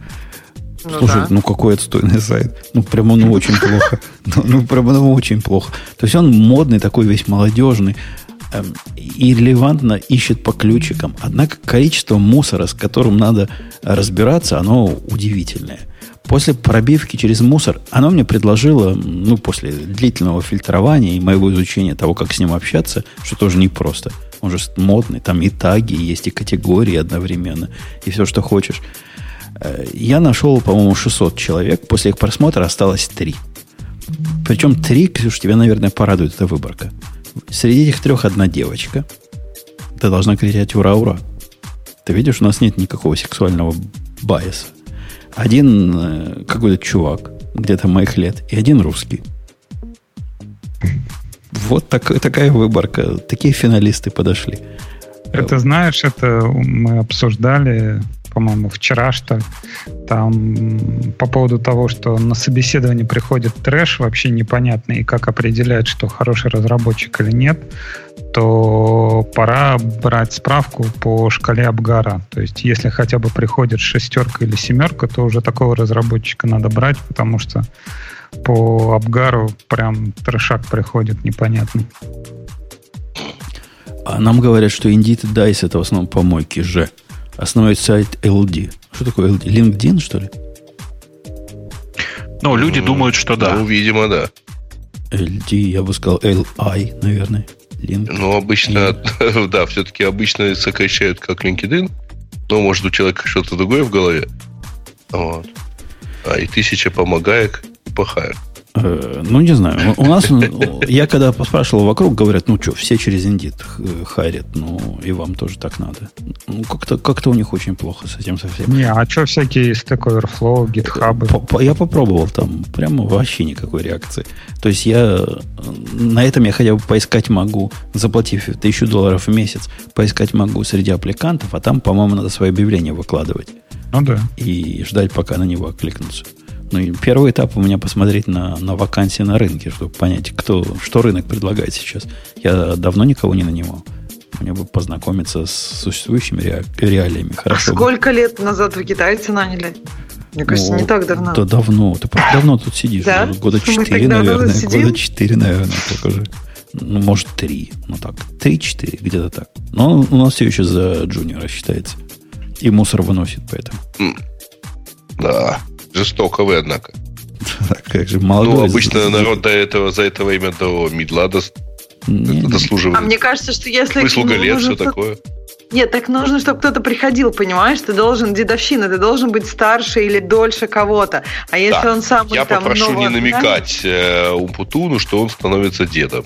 Он должен узнать об этом сам. Да, да не становлюсь, я что, что вы придумываете? Это вовсе не факт. Жениба Ты вовсе не просто факт. еще не знаешь. Ты просто еще не знаешь. Еще там через несколько месяцев будет кстати. О, кстати, да. про свадьбу сказать. Еще пара месяцев и будет заметно. Э, ну, ок, ок.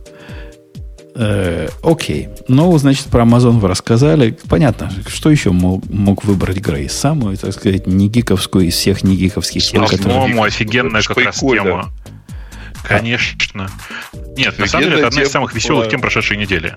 Ну да. Учитывая то, что я еще эту неделю провел на конференции по машинному обучению, то совсем хорошо. И как? Научился? Обучать машины. Ну, она такая.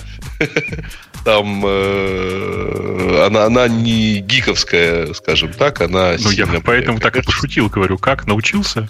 А, надо было его спросить. Знаете, а ты да? Слушайте, я не помню, где я видел эту шикарную картинку, вот последний такой анекдот про машинное обучение, когда люди, только что победившие роботов, так сказать, в войне, в последней войне человечества, говорят а, друг другу, слушай, а и- неожиданно легко получилось, почему они, роботы атаковали нас камнями и и палками? Ну как, говорит, потому что большинство войн на этой планете были выиграны камнями и палками. А китайцы ну, не да. требует повышения, спрашивают Айкос. А с чего ты, дружище, взял, что не повышает? Моему, у нас, у меня такая стратегия, надо человеку так повышать, чтобы он не требовал. Не, он не требует. Ему, у него все хорошо. Вот тут говорят, что он будет, если новую работу искать, позиционироваться как senior, нет, ребят, ну, все-таки три года в роли джуниора это недостаточно, чтобы прямо сказать, а я теперь senior. Да нет, сказать можно что угодно, но просто он, нет, ну, он же на фоне, так сказать, звезд, звезд меркнет. Может, он на фоне какой-то дыры будет действительно senior ом. 12 факторов... Не, подожди, вот, вот это более-менее должна быть какая-то абсолютная оценка у человека. Не, не может быть никакой абсолютной оценки. Он может быть только относительно. Смотреть на общий уровень и пытаться до него дотянуться, и всем от этого польза. 12 факторов CLI программы. Выкатили те же, по-моему, кто 12 факторов оригинальных выкатили. Я, я прав, я же их ни с кем не путаю. Не, это, по-моему, Хироку что-то сделала. Ну, а основные 12 факторов разве не Хироку придумала? По-моему, тоже Хироку. А, да, да. Да. Мы пришли к методологии 12. Теперь у них новые 12 э, факторов для, для э, программ командной строки с командной строкой интерфейсом. Они рассказывают нам, как это делать правильно. Э, кто доложит? Потому что доводы, в общем, у них тут, правила у них не совсем уж глупые. Нормальные правила. Ты что-то херня То надо. Ну, сколько я видел программ, которые сильно бы улучшились, например, от первого пункта. Если минус H или минус help даешь ему, два минуса help, то какой-то help должен быть. По-моему, это желез, железное, железное требование. Вот так Мне надо вот поступать. кажется, даже не какой-то help должен быть, а нормальный help должен быть, чтобы ты смог из этого help больше ничего не делая, э, как бы пользоваться этой утилитой. Потому что мне кажется, что когда такого нет, а если, например, ну, действительно, ты на удаленном сервере, и у тебя там, ну, я не знаю, тебе не так удобно, ты без UI и гуглить что-то. То есть, мне кажется, help должен позволять давать тебе возможность использовать все, что необходимо. И надо сказать, что это часто так, так и есть, но не всегда. Ну вот у них, у них тут help в виде примера показанный. Он прямо такой, которых я не делаю. То есть верхнюю часть help, где сказано, как использовать, какие аргументы, и каждый аргумент описан. У меня еще и дефолт значения описаны всегда в аргументе, и описаны замены э, environment, если есть для этого аргумента. То есть у меня тут он шире. Однако никаких примеров я никогда не привожу. Примеров Разве это в хелпе должно быть примеры? Как-то... Мне тоже кажется, что примеры не в хелпе должны быть примеры. Это как раз какая-то документация в, уже отдельная. В, а в хелпе обычно... .md должен быть пример. Угу, да, или в redmi.md. А тут я согласна с тобой, что должно быть там опции, дефолтные параметры.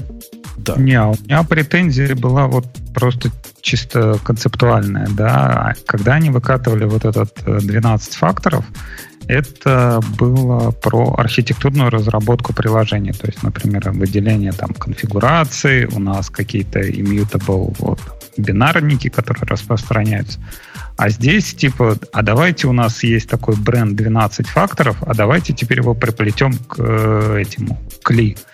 А, а, в том, что мы расскажем о том, что надо писать в хелпе, и что хелп должен быть большой и длинный, и там, что мы должны использовать аргументы, а не этот, ну, как бы, а что здесь такого архитектурного, что здесь такого концептуального? Ну, там тоже, там тоже не все в классических 12 факторах архитектурные, они такие на, на стыке девопса и, и дева, и опса. В общем, где-то там пример. А здесь, здесь полностью... Хотя бы один архитектурный, что вот ты читаешь, вот, например, там, вот про конфигурацию, да, вот это меняет весь э, способ разработки приложений и как управлять конфигурацией.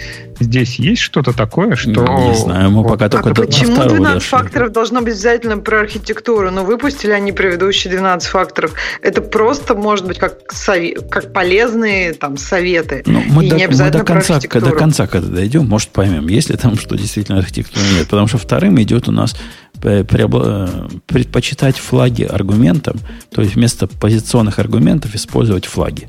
Правильно? Такая у него идея. Это не значит, что не надо аргументов, то есть аргументы могут быть как э, выборы под команд, например, чего-то, или у них не может быть аргумент в виде под команды, потому что я так часто использую. Например, программа первый позиционный аргумент говорит там сервер, клиент, там я не знаю чего, мигратор, импортер, экспортер, что-то такое. А потом идут минус-минус чего-то равняется чему-то. У них, кстати, стрёмно тут в примере в виде аргументов, которые надо предпочитать. Минус-минус app, Бобок, внимательно, пробел, а потом, значит, имя аппликации. Это кто так Обрати... пишет? Пробел? Обрати... Ну, так бывает, почему нет? Обрати внимание, минус-минус, а не минус. Не, минус-минус нормально. Я тоже все свои гошные приложения отучил с одним минусом длины аргументы при, при, А ведь пытался нас убедить, что так и задумано, так и надо. Никогда. Да, один никогда. минус же с одной буквой обычно. Один минус с одной минус... буквой, два минуса Ну, это позиксовый. Это, это POSIX way. Это то, как, в смысле, это даже по-другому.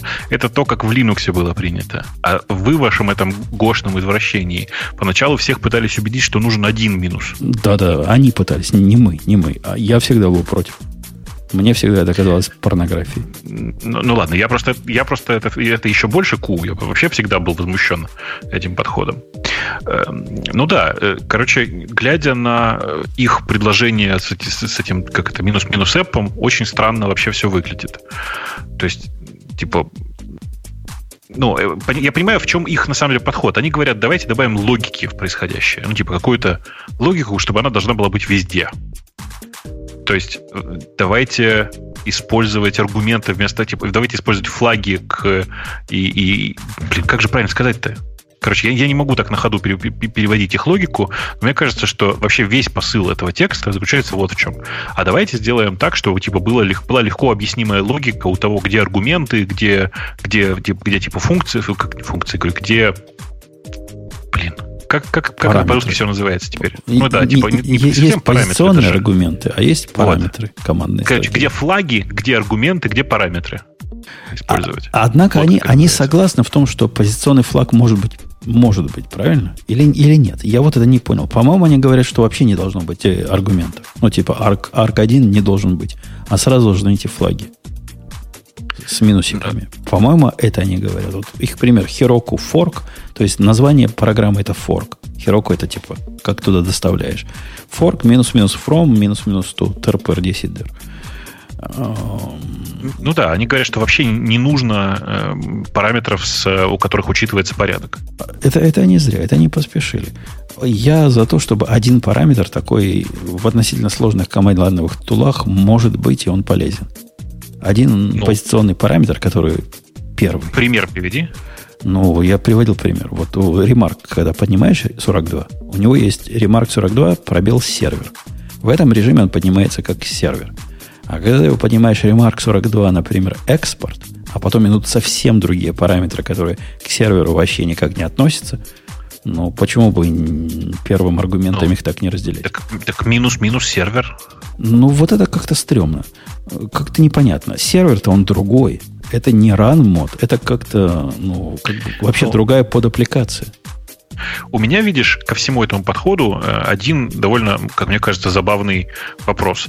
Если вы такие умные, какого черта вы такие бедные? Ну, в смысле, зачем вы учите, как писать э, кли-программы, если вы на самом деле сами никогда их толком не писали?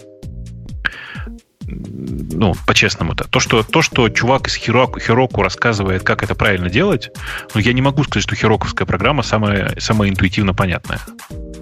Но вот следующим пунктом он предлагает обязательно поддержку версии при помощи специального флага version. Я, кстати, от этой идеи полностью отказался. Мне кажется, это, это неправильный путь. Мне кажется, при запуске программы она должна писать версию всегда. Вот у меня в каком бы режиме она ни запускалась, мне руками программу запускать мало интересно. Даже если они такие э, command line. Они где-то там автоматом запускаются. Ну, в худшем случае, кроном. И, и как? Вот я посмотрю на логи что скажу, что бежало. Что, от, отвалится что-то каждый раз писать при запуске номер версии? Ага, потом приходится парсить вот это все и вырезать первую строчку, когда кто-то зашел номер версии. Обязательно. Почему зашил? Она берется динамически за номер версии. Там, а, там, ты выводишь какой-нибудь тейбл и хочешь его распарсить у себя, а у тебя первая строчка всегда будет номер версии. Да, всегда номер версии. Если она всегда первая строчка, ну, замечательно. Ну, как CSV, когда парсишь файл. Там у него тоже бывает иногда такая решеточка, а потом поля идут. Все знают, что их надо отбрасывать.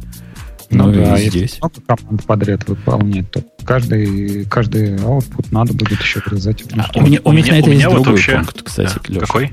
О том, что надо разделять то, что parsable, и то, что для, для, для, для сообщений по std in, std out и std error. Что тоже, мне кажется, дикостью. Там где-то ниже он есть этот пункт. Да-да, типа а, они пишут, что Это std out for output и stdr for, is for messaging. Э, я, кстати, тоже не согласен категорически. stdr для ошибок. Да, да. И для ошибок это настолько удобно для ошибок, что можно любую внешнюю систему настроить на то, что если у тебя в STDR что-то там происходит, это уже сам факт того, что ошибки повалились.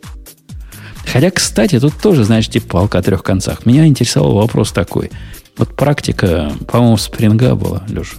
Ты, ты про спринг знаешь? Все знаю. Все знаешь. По-моему, в каком-то спринге так по умолчанию было, когда ты делал лог на R, э, лог уровня error, она шло только в std error.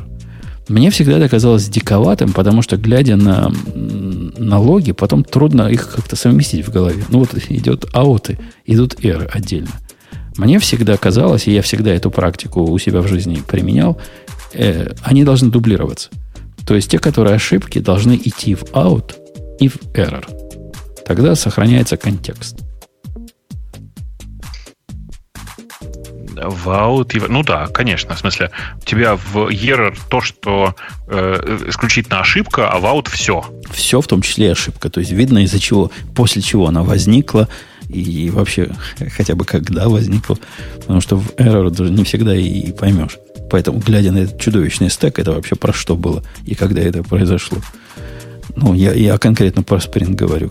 Попробуйте в Spring вывести ошибку, в, в, увидите. А ну, по идее, там по таймстемпам можно, но мне кажется, я согласна, мне кажется, сложно. А еще я хотела сказать про версию. Они же вроде так и пишут, что, в смысле, они не отрицают того, что версию можно писать каждый раз. Они просто пишут, наоборот, говорят, что если вот эти команды, на эти команды нужно, чтобы версия выводилась, чтобы они работали. По-моему, так. А мне кажется, мне кажется того, они, что... они лишние, эти команды. Если у тебя версия пишется каждый раз, то зачем нужна особая команда для версии? Если у тебя что-то долго, ну, я не знаю, мне кажется, что кома... эти, эти штуки тоже иногда нужны.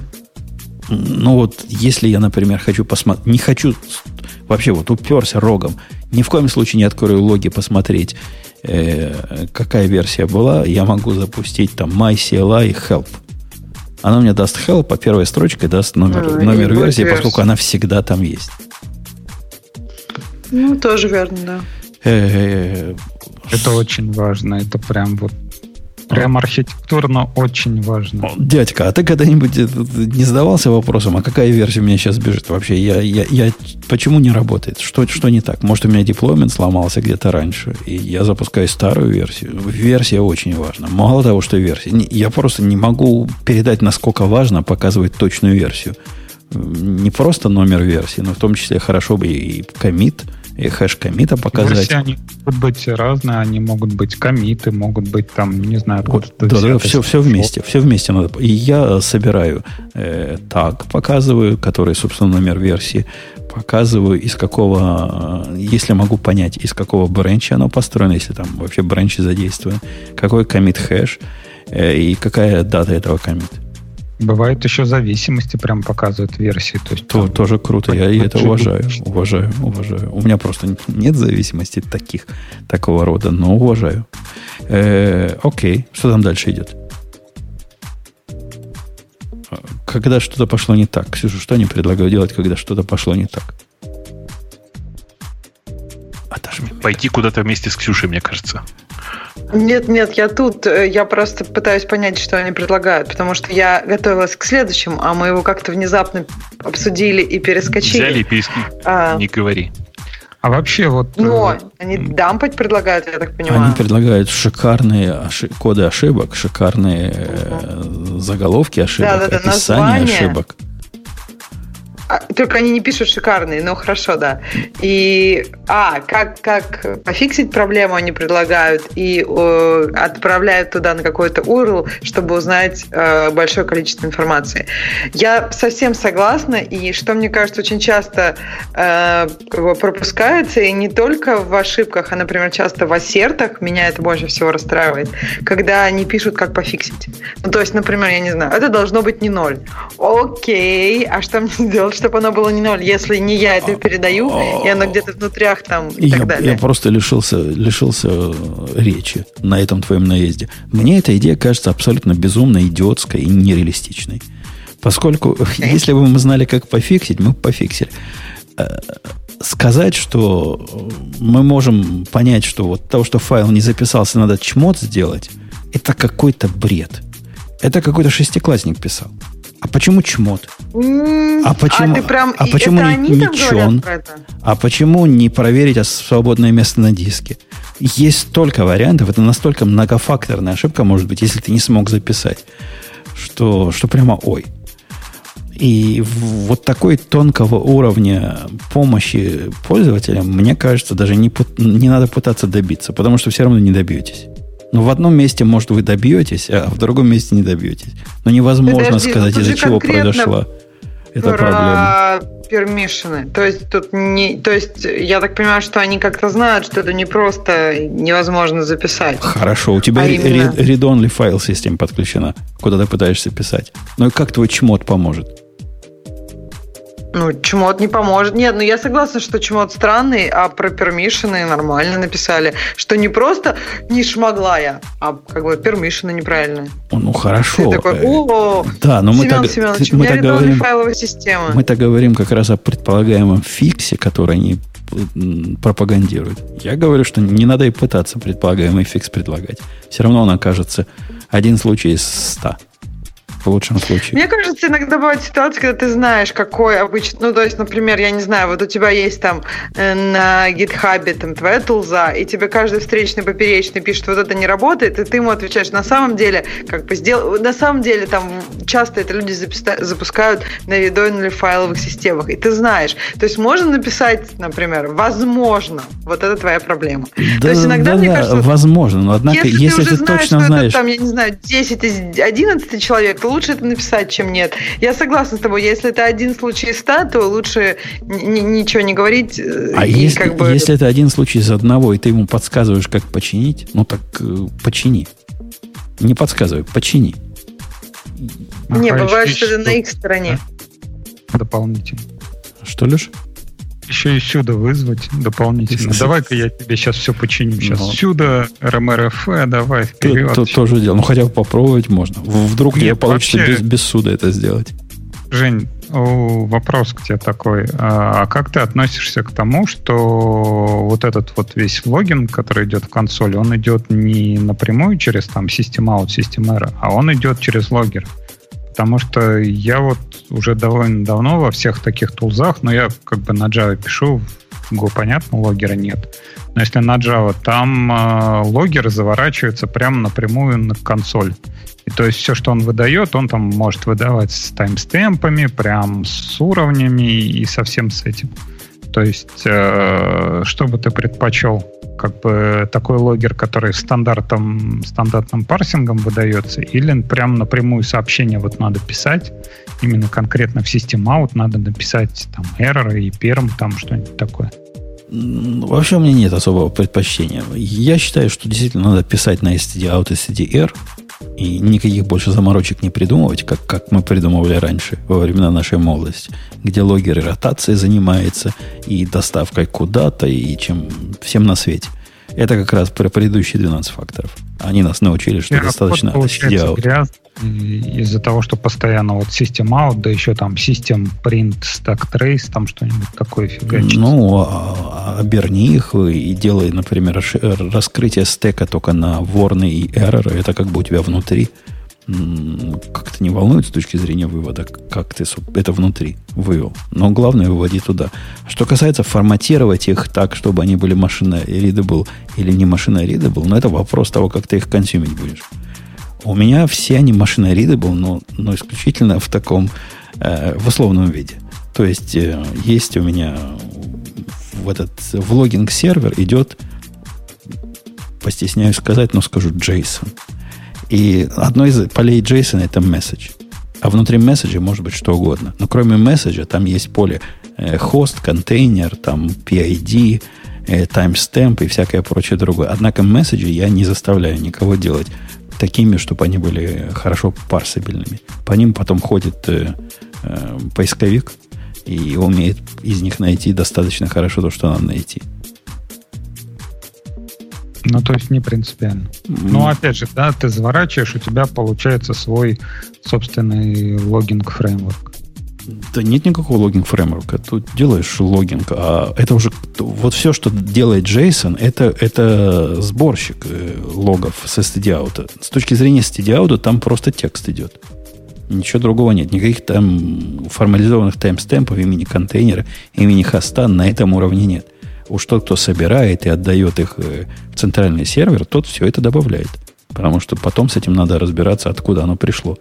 И иногда там я даже tracing ID так пытаюсь хитро добавить, но это, это уже отдельная история. Э, номер 6. Побывав. Be fancy. Номер 6. Потому ну, что, что красивенького всем хочется. Потому что не разноцветный лог, это, это вообще не лог, это позорище какое-то. Нет, это, мне кажется, для хипстеров пункт сразу. Ну, подождите, но все-таки это же про программы, которые, как им кажется, люди вызывают руками. Потому что когда ты вызываешь его в, ну, типа в режиме скрипта, то всего, это, все это, всего этого ты не видишь. То есть в лог это пишется все в плейн-тексте. Э, ну вот когда появился Spring, когда появился Spring, прямо большое вау было в тусовке, у него теперь логи цветные стали по умолчанию. И никогда этого э, хайпа я не понимал. Ну да, ну ладно, стали цветные. И, и собственно, что? И как бы отключить все это безобразие? Не, а это, кстати, офигенно удобно, когда тебе надо, например, варны или эрроры ловить. Красное, оно гораздо явнее просвечивает на консоли. Ну, дядька, ну грепы для этого придумали. Ну, весь Unix Way для того, чтобы надо тебе варны ловить. Ну, за грепой по варным. И вот лови варны. Ну, для того, чтобы поймать э, грепом, надо знать там чего. Ты можешь по эррору искать, да, но при этом у тебя слово error, оно может встречаться и в месседже. Там, не знаю, как-нибудь. При этом ты будешь видеть хорошо, что вот оно встретилось в этом месседже, и это обычный месседж, он там обычным белым показывается. Либо это в ошибке, он показывается красным. Еще очень офигенная Behance, это такой баннер на пол экрана, вот тоже в Spring есть такой баннер TXT, который Spring Boot фигачит прям на пол экрана.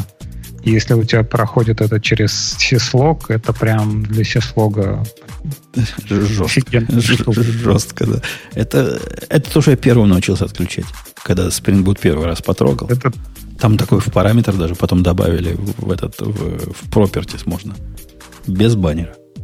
Не, а мы баннер тексты просто фигачим. Не, не, уже, уже давно можно, начиная, по-моему, с, с какой-то 1.1 версии у них появился флажок. Никаких баннеров. К чертовой матери все эти баннеры. Э, окей, okay. prompt if you can. Предлагает автор следующим пунктом. И это тоже сомнительная такая хрень. Я не люблю нетерминированное поведение. Он предлагает добавить ум в программе, когда ей чего-то от тебя надо, и она понимает, что TTY подключен, то с той стороны живой человек, и начать с ним диалог вести. На мой взгляд, это бред. И надо падать по ошибке и говорить, что параметр такой ожидал, ты не дал, не в силах. Не выдумывать глупости. Особенно вот такой, как у них тут менюшка такой показать, где выбрать можно. Слишком-слишком это дружественно. Винда какая-то получается. У нас же тут Unix вы или, или где? Ну, подождите. Так и, и Windows, напомню, как бы, в смысле, и Linux, я напомню, слишком дружественным считается. Нормальные люди, они же не используют, они же во все во FreeBSD, ты забыл. Э, там все в плейнтексте, все как положено. Вообще у нас тоже вот история была. А, надо было тулзу написать, которая лазила ну, на удаленный сервер, там проходила через SSH туннели, и по GMX там логинг включала, например. Вот. И человек, который ее написал, он написал просто по-рабоче-крестьянски. То есть ты сначала дергаешь эту тулзу, например, получаешь имя environment, который должен быть, при этом айдишник там, вот, который AWS-овский получаешь. Потом по этому айдишнику получаешь айдишник инстанса, потом по инстансу там получаешь еще чего-то. То есть вместо того, чтобы э, все сделать, например, одной командой, там в первом пункте ты что-то выбираешь, потом во втором выбираешь, потом в третьем выбираешь, тебе надо эту тулзу было запускать пять раз для того, чтобы в логах что-то поменять. Так все же правильно и сделал. Этот подход, ну... Так все блин, правильно сделал, не... потому что подразумевается, что с той стороны тоже не дебилы сидят, пользователи. А настоящие девелоперы, простите за слово, они, э, не поверишь, shell умеют делать. И умеют что-то присвоить в шеле, вызвать его три команды по очереди. Я тоже так всегда делаю. Не надо объединять средства, которые разные. И если у меня есть средства, которые, ну, например, у меня есть программа, которая ожидает э, в environment э, переменной Mongo, URL на Mongo, так она сама не будет искать эти Mongo переменные. Не ее это дело. А вот тот скрипт, который ее вызовет, он пойдет, посмотрит в контейнере, какие там внутри забиты и переменные, по поставит ей и вызовет ее. Так и надо делать. Все правильно твой чувак делал. Ну, это если ты делаешь э, утилиту, которая где-то в контейнере сидит. Да, она там понимает, что если это там ты вот Mongo URL, если ты не показал, то он ниоткуда больше не, не, не возьмется.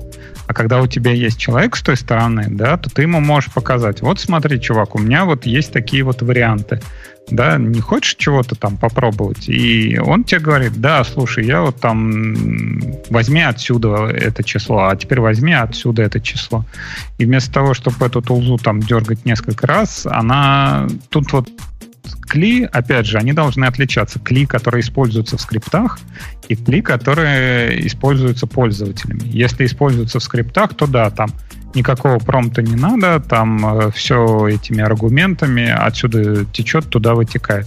А когда у тебя идет кли, который используют люди, и которые должны тебе сказать, о, вот на таком-то серваке там вот такой-то докер-контейнер, вот в нем вот отключи вот эту штуку, да, то гораздо проще просто прокликать, если у нас есть там веб-интерфейс, да, прокликать туда-сюда в комбо-боксах, если нет, ну окей, в кли там про прокликать из уже существующих вариантов. Контора молодец, совсем, совсем нюх потеряли. Я знаю, видишь ли, командные параметры не подходят в кли программе, а им надо интерактивность какая-то. Поубывал бы. Бобок, что это за молодежь набежала? Это ты, как бы... Слушай, ты, ты, ты, ты не молодежь. Почему молодежь-то? Ты просто привык к, к, к вашим староверским подходам к кли. У тебя вон и программа все время версию должна писать, еще что-то. Ну, а сейчас так не носят, хочешь сказать. А Конечно. Следующий пункт, он вообще прямо мозг за, за разум заходит. Используй таблицы, говорит автор. То есть, когда форматируешь, Используй таблицы. Ну, да, это очень... Это, это очень правильно, да? Да. Но... Вот у нас там вводились какие-то данные, то есть там API возвращает э, трифтовые объекты. И первоначальная версия, она была просто вот эти трифтовые объекты фигачили в консоли. Хрен поймешь, что там. А когда поменяли выводить эти та, э, объекты в виде таблиц, прям стало понятно, хорошо, красиво. Очень читабельно. А если, например, какой-нибудь JSON вывести, ну или key value, key value, key value, key value, это не, кошерно? Ну, опять же, key value вывести в виде таблицы. А, Мы говорим о, э, про разных. И, да, вот тебе Бобук хорошо сказал, у тебя какие-то там староверные представления о кли, что там ничего не должно быть, ничего должно быть визуально, все по-рабоче-крестьянски там миссионерская позиция, все, все такое. А люди хотят ли, как бы, чтобы оно было близко к человеку, чтобы э, можно было табличку посмотреть нормально, чтобы там она тебе подсказывала что-то. Да, это консоль. так консоль... Вот, вот эти люди, которые хотят, чтобы им красиво табличку показывал, им не, не CLI надо, им надо веб-интерфейс. Ну так не вмешивайте в CLI веб-интерфейс. Ну, если им надо веб-интерфейс, сделайте им веб-интерфейс. Или, ну, или даже а GUI какой-нибудь. У нас, опять же, веб-интерфейс э, перемещается в сторону чат-ботов. То есть вот этот вот CLI — это такой промежуточный переход к чат-ботам. То есть у нас вот была админская консоль, которая сделана для маркетологов, но, опять же, эту консоль поддерживать, что-то там фигачить, стили там никому не хотелось. И сделали сначала просто клип, а потом вот этот клип перевели и подключили к Slack. И получилась вот как раз э, такая штука, которая и подсказывает, и может в виде таблицы вывести. А в Slack там вообще и HTML можно вывести, и все красиво. И ну, при этом вы сделали веб-аппликацию, просто которая работает в Slack. Ну, что там? Ну, да. Но mm. она получилась клип.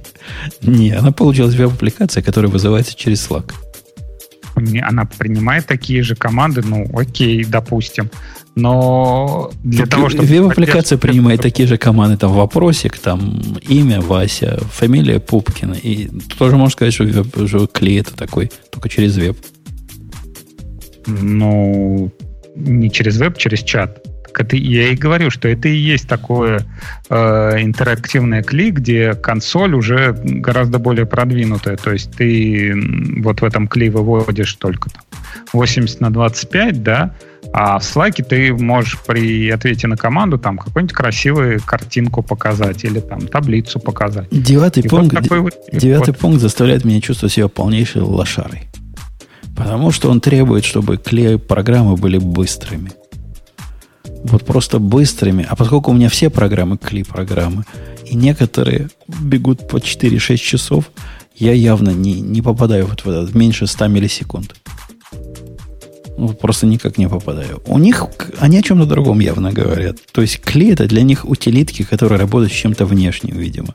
Э, для выполнения каких-то мгновенных действий, черт его знает. Но если я запускаю какой-нибудь процессор, который вот эти самые опровские... Э, у нас... Вы, вы слышали, что тут сумасшествие случилось, да, в Америке? Последние три дня. Ксюша, ты следишь за тем, что происходит? Про 700 пунктов, которые ушло? Э, ну да. А объемы торгов выросли там от 3 до 4 раз в каждый день. И программа, которая у меня все это считала 2 часа, теперь считает там пропорционально больше. Ну, в сумме на, на количество нодов. По сути, оно столько же считает, но просто нодов больше используется. Ну, вот два часа считает программа, а некоторые даже 4 часа. Все, не, Нет, не клей не больше. работает, а сколько запускается. Но опять же, Где? вот эти jump А, start, start, quickly. А почему надо запускаться быстро, если она потом 4 часа работает? И он же рассказывает use time. Time это сколько она отработала, а не сколько она запускалась. Тут какая-то какая каша в определении. Вот если ты выводишь версию, ты выводить версию должен в пределах 100-500 миллисекунд. Если ты версию начнешь выводить, ну вот опять же, вот у нас Кли, да, запускается, у нас запускается JVM, потом запускается Spring, и вот это вот все. А, даже перед JVM у нас Gradle все еще дополнительно там обрабатывается. Это вот все в Кли входит чтобы последняя версия всегда работала. И у нас там больше двух секунд запускается этот клин. Ну, окей, да, это ощущается медленно. Но зато потом летает. У-у-у, как? Десятым пунктом они предлагают э, код свой держать в open source, чтобы все могли приходить и, и вносить свое великое и могучее. Э, одиннадцатым пунктом они сабкоманды упоминают, которые раньше закритиковали. То есть, подожди, то есть у тебя как бы десятый пункт не вызвал никаких тех самых, да?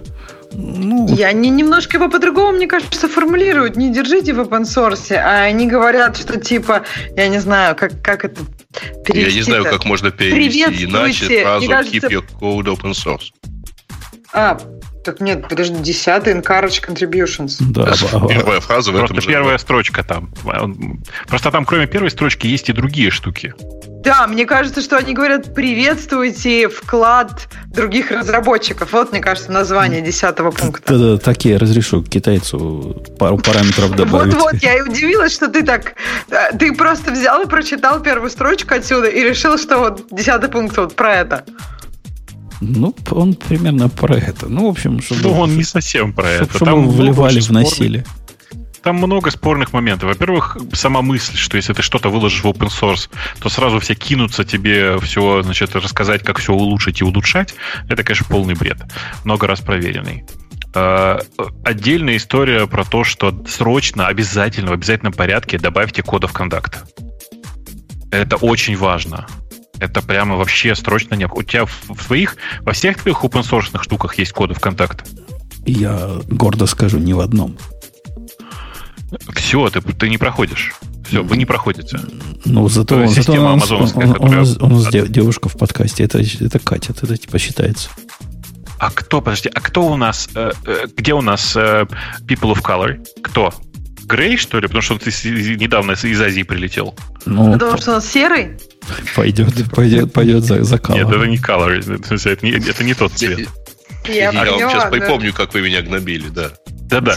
Я прошу прощения, а кто у нас гей? Не, кто у нас гей сегодня в подкасте, я знаю. Но кто у нас гей вообще в глобальном смысле? По жизни. По жизни. Ну да.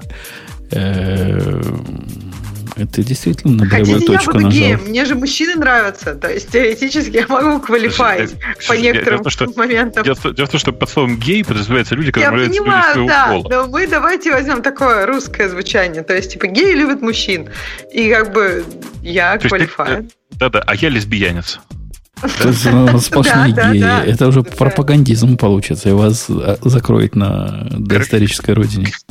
Короче, если вы, если вы не знаете, что такое код ВКонтакт, обязательно сходите и посмотрите. Это, ну, как бы, сам факт существования этого продвижения в этого в open source заставляет меня все больше думать про переход на Windows 10, честное слово. Э, ну, потому что это прям невыносимо уже.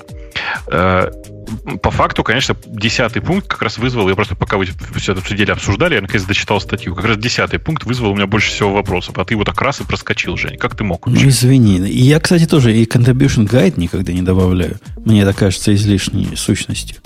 То есть Конечно. пришли на GitHub, и, хотя бывают такие случаи. Вот я сейчас заделал переход сайтика моего личного подкаста, и в одном из pull реквестов чувак начал вести дискуссию. То есть, ну, да, явно он первый раз это делает и не понимает, где, где дискуссии ведутся там, в тикетах или, и спрашивает, как, как, собственно, сюда. Наверное, это полезно в каких-то случаях, но, как правило, это абсолютно бесполезная штука. Да, да. Код контакт плагин. А, еще и плагин системы надо предлагать, потому что хорошо ими кли расширять. Тоже полбывало бы. Ох. Э, вот они в одиннадцатом пункте отвечают на твой вопрос про твои аргументы. Не-не, они отвечают, про, этот пункт противоречит какому второму а, пункту. про да-да-да. Угу. То есть сначала они говорили, что одни минусики, да, второй пункт давать. А тут говорят, нет, типа саб-команды тоже нормально. Ну, короче, мне тоже кажется, что это бред. В смысле, мне вообще сама идея subcomments э, э кажется нормальной и органичной, но вот идея, что subcommons должны выделять, ну, типа, как в Хироку, двоеточие, это очень странное для меня разделение. Ну, типа, э, почему не слэш, например? А почему просто не первый позиционный аргумент является subcommand? Первый и второй. В смысле, там же про subcommand, понимаешь, да? Не, не, у них domains это как бы команда, а это это subcommand в их примере. Ну, ну да, хорошо, пусть, пусть, так, пусть так, да. Ну, э, потому что у тебя, например, может быть, э, там, не знаю, ping domains, э, пробел, имя, имя домена, и ping domains, двоеточие add имя домена.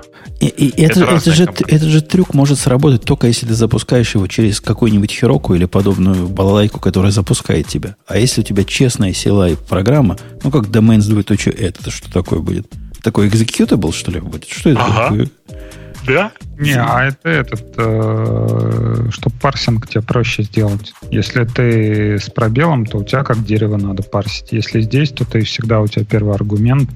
Это прям команда и сабкоманда. Слушайте, ну вы же, вы же все писали CLI. Вы же знаете, что на самом деле все равно придется как дерево разбирать его.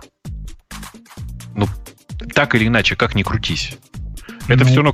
Прощает первый, первый шаг.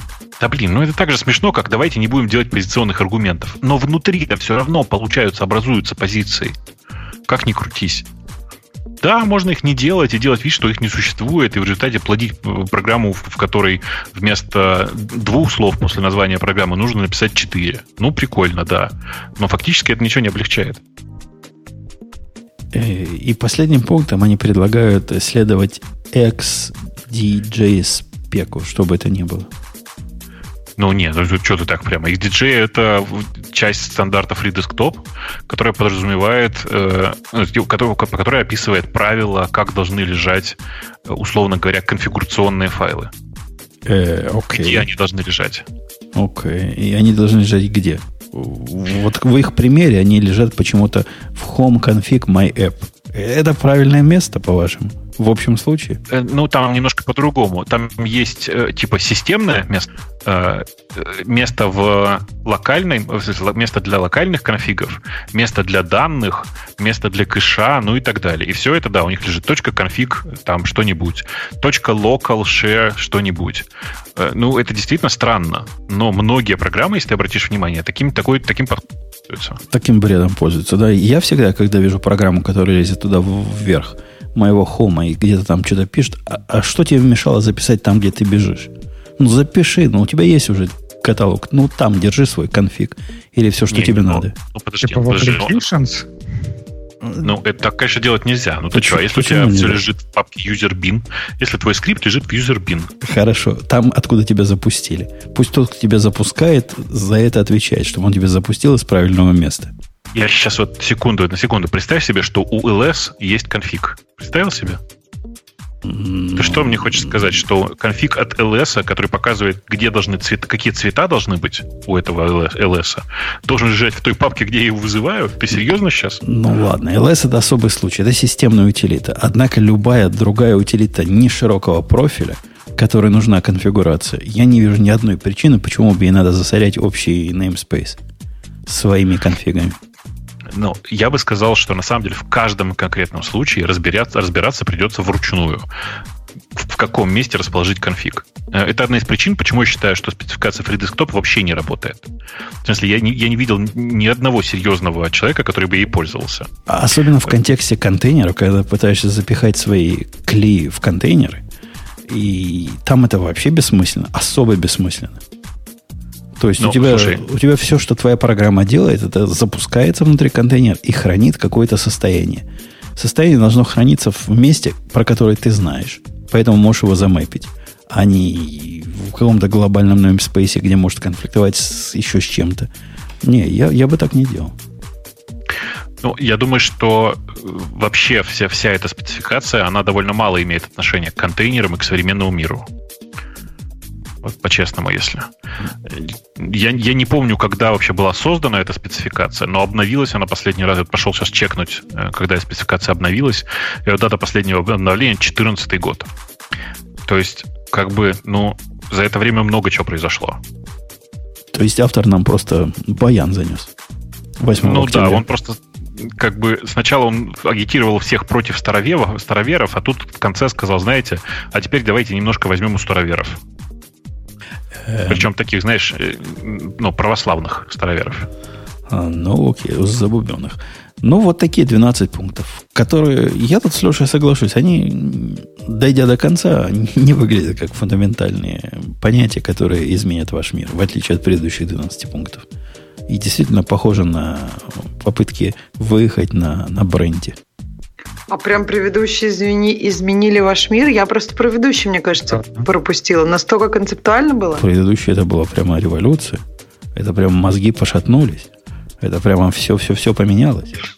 Ну, это с точки зрения бэкэнда, как не знаю, как, что сравнить, если мы сначала кат, там, катали, то теперь мы передвигаем. Круглое катим, а квадратное наваливаем теперь. Да-да, Ксюша, это серьезно говоря, прямо большое дело. Не то, чтобы в нее все смотрят как в Библию и все делают по 12 факторам своей аппликации, однако это вошло как бы стан... делают все. Вот так делают все. Все выводят Прям все диалоты, все понимают, что надо брать из командной строки environment, все понимают, что таких-то конфигов лучше избегать и всякое-всякое прочее, что вошло как бы в мейнстрим уже. И это действительно... Справедливости, справедливости ради, это не они это придумали, они просто суммировали в одном документе без practices с того времени. Ну подожди, то, что ты сказал, это тоже не про архитектуру. Конфиги, переменное окружение лишь. Ну, то есть это какие-то такие это, тоже это около... архитектуру приложения, то, что, например, конфиги не хранятся внутри приложения, а... Mm, ну, это да. Ты когда деплоишь, ты как бы снаружи обмазываешь все конфигами, а они приходят они вместе с приложением. Да, да, это было гораздо больше дел, чем вот эти 12 факторов, что мы обсудили сейчас. Ну что, пришло время тронуть за вами темы наших слушателей. Они там есть в этот кроме, кроме ругани, где, где один ругается с другим. А вы заметили, какой я был добрый? Я им два раза предупреждение сдал, и еще ни, ни одного из них не забанил. А что ты зачем так э, мягок к окружающим? Ты сам удивляешь себя. Ты, может, тренируешься? Может, у тебя таблетки какие-нибудь? Нет? Вик-1? Веселые таблетки? Не, не, не. Викодин, кстати, в нормальной дозировке не веселый, а довольно скучный препарат. Но он расслабляет. Я, я когда зубы лечил, да. после зубов, как-то мне было все все равно, уж совсем все равно. Да, да, да, да. Э, окей, первый пункт, Грей. Э, Microsoft защитить Linux от патентных войн. Это вообще чего? Это про... Зачем? Это про Microsoft, который присоединился а, то, к Open Version Network. Uh-huh. И история на самом деле имеет смысл рассматривать только Блин, смысл в одном смысле, как обычно я. Короче, э, Microsoft присоединился к большой сети компаний, э, которая, значит, организует такой консорциум. Суть этого консорциума вот в чем. Ты вкладываешь туда свои патенты и имеешь доступ ко всем патентам, которые вложены в это объединение. Э, при этом одновременно, кроме всего прочего, этот, э, весь этот пул патент, патентов предполагается, что в open source используется без, без всяких ограничений. Э, список компаний, которые присутствуют в Open Network, какой-то совершенно нечеловеческий, там прям реально огромное их количество. Можете сходить посмотреть интересно. Microsoft присоединился, мягко говоря, даже не в первом десятке.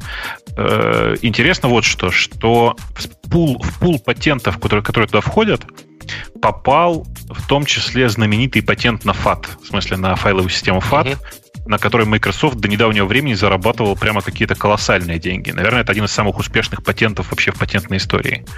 Э, если вы не в курсе, в, в большинстве, например, Linux нет из коробки поддержки системы, поддержки, поддержки файловой системы FAT, если вы ее скачивали, например, с американских серверов. Потому что на территории США этот патент продолжает действовать э, ну, до сих пор. Э, потому что Э, ну, потому что за этот патент Microsoft платила, получала с каждой инсталляции 4 с половиной, кажется, доллара. Короче, прям дофига. Такая же история была долгое время с Android. Не знаю, сейчас она продолжается или нет. Я как-то не, не обращал на это внимания последнее время. Э, э, проблема в том, что, как вы понимаете, флешки все для обмена чаще всего форматировали в FAT, чтобы они были, как бы казалось, читаются читались везде. Так вот, прямо сейчас, видимо, настолько мало значимым стал этот патент на файловую систему, что Microsoft просто решила сдать весь пул своих этих патентов э, в Open Invention Network. Крутая история. Э, я не помню, что там ничего такого же крутого, такого же важного, как FAT в этом пуле. Пытаюсь вспомнить. Нет, я думаю, что больше ничего такого нет. Э, там По факту... Все патенты, которые есть, или они нет, выбирают... Нет, нет, нет, нет. Там нет, ты определяешь все-таки, какие ты собираешься. Иначе бы Oracle туда не вступил. Конечно, конечно. Нет такого, что ты туда вкладываешь все свои патенты. Нет, ты вкладываешь туда какой-то большой патентный пул. Там очень впечатляющий, конечно, список. Там две с половиной тысячи участников. Google, IBM, NEC, Philips, Sony, Toyota. Ну, мне кажется, ты, да, ты с обратной стороны впечатляешь. Нужно говорить, что там есть как э, патенты-генераторы, такие как, например, я не знаю, какой-нибудь SpaceX, так и патенты-потребители, такие как Canonical. То есть очевидно совершенно, что Canonical э, с, с, с каким-то массивным собственным пулом не обладает, угу. но с удовольствием пользуется чужими. В общем, что, в общем-то, разумно. Чего уж говорить. Ну, там Нет, все линуксовые. То, что там и Oracle, и Google, и при этом они судятся из-за патентов. Опять. Да, они из-за других патентов судятся. Нет, я к тому, что какой смысл в такой сети, если патенты отдаются только какие-то конкретные. Ну да, там трэш какой-нибудь скинул. А что? Слушай, ну подожди, ну, ты сейчас так говоришь, какой смысл в благотворительности, если ты, ты, ты туда отдаешь всего тысячу рублей, а сам на 100 тысяч в месяц живешь? Ну, ну, ну как какой смысл? Это благотворительная организация. Это набор патентов, который защищает всех в нем присутствующих, причем это организация с открытым входом. Туда mm-hmm. с легкостью входят все, например, э, линуксовые компании для того, чтобы защищать себя от патентных троллей, которых огромное количество. И, ну, собственно, решение Microsoft в этом отношении, конечно, очень важно, потому что там действительно есть некоторое количество э, патентов, даже ну, в Microsoft. Что значит, защищают да? от патентных троллей. Патентные тролли-то не вносят туда патенты свои защищает патентных троллей, это значит, что к тебе, у тебя нет патента на оконную систему, потому что он принадлежит какой-нибудь старой компании. А ты используешь операционную систему, в которой нарисованы окошки.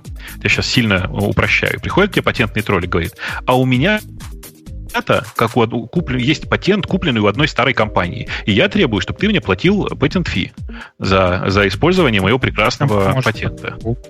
Что? И чем поможет такой пул?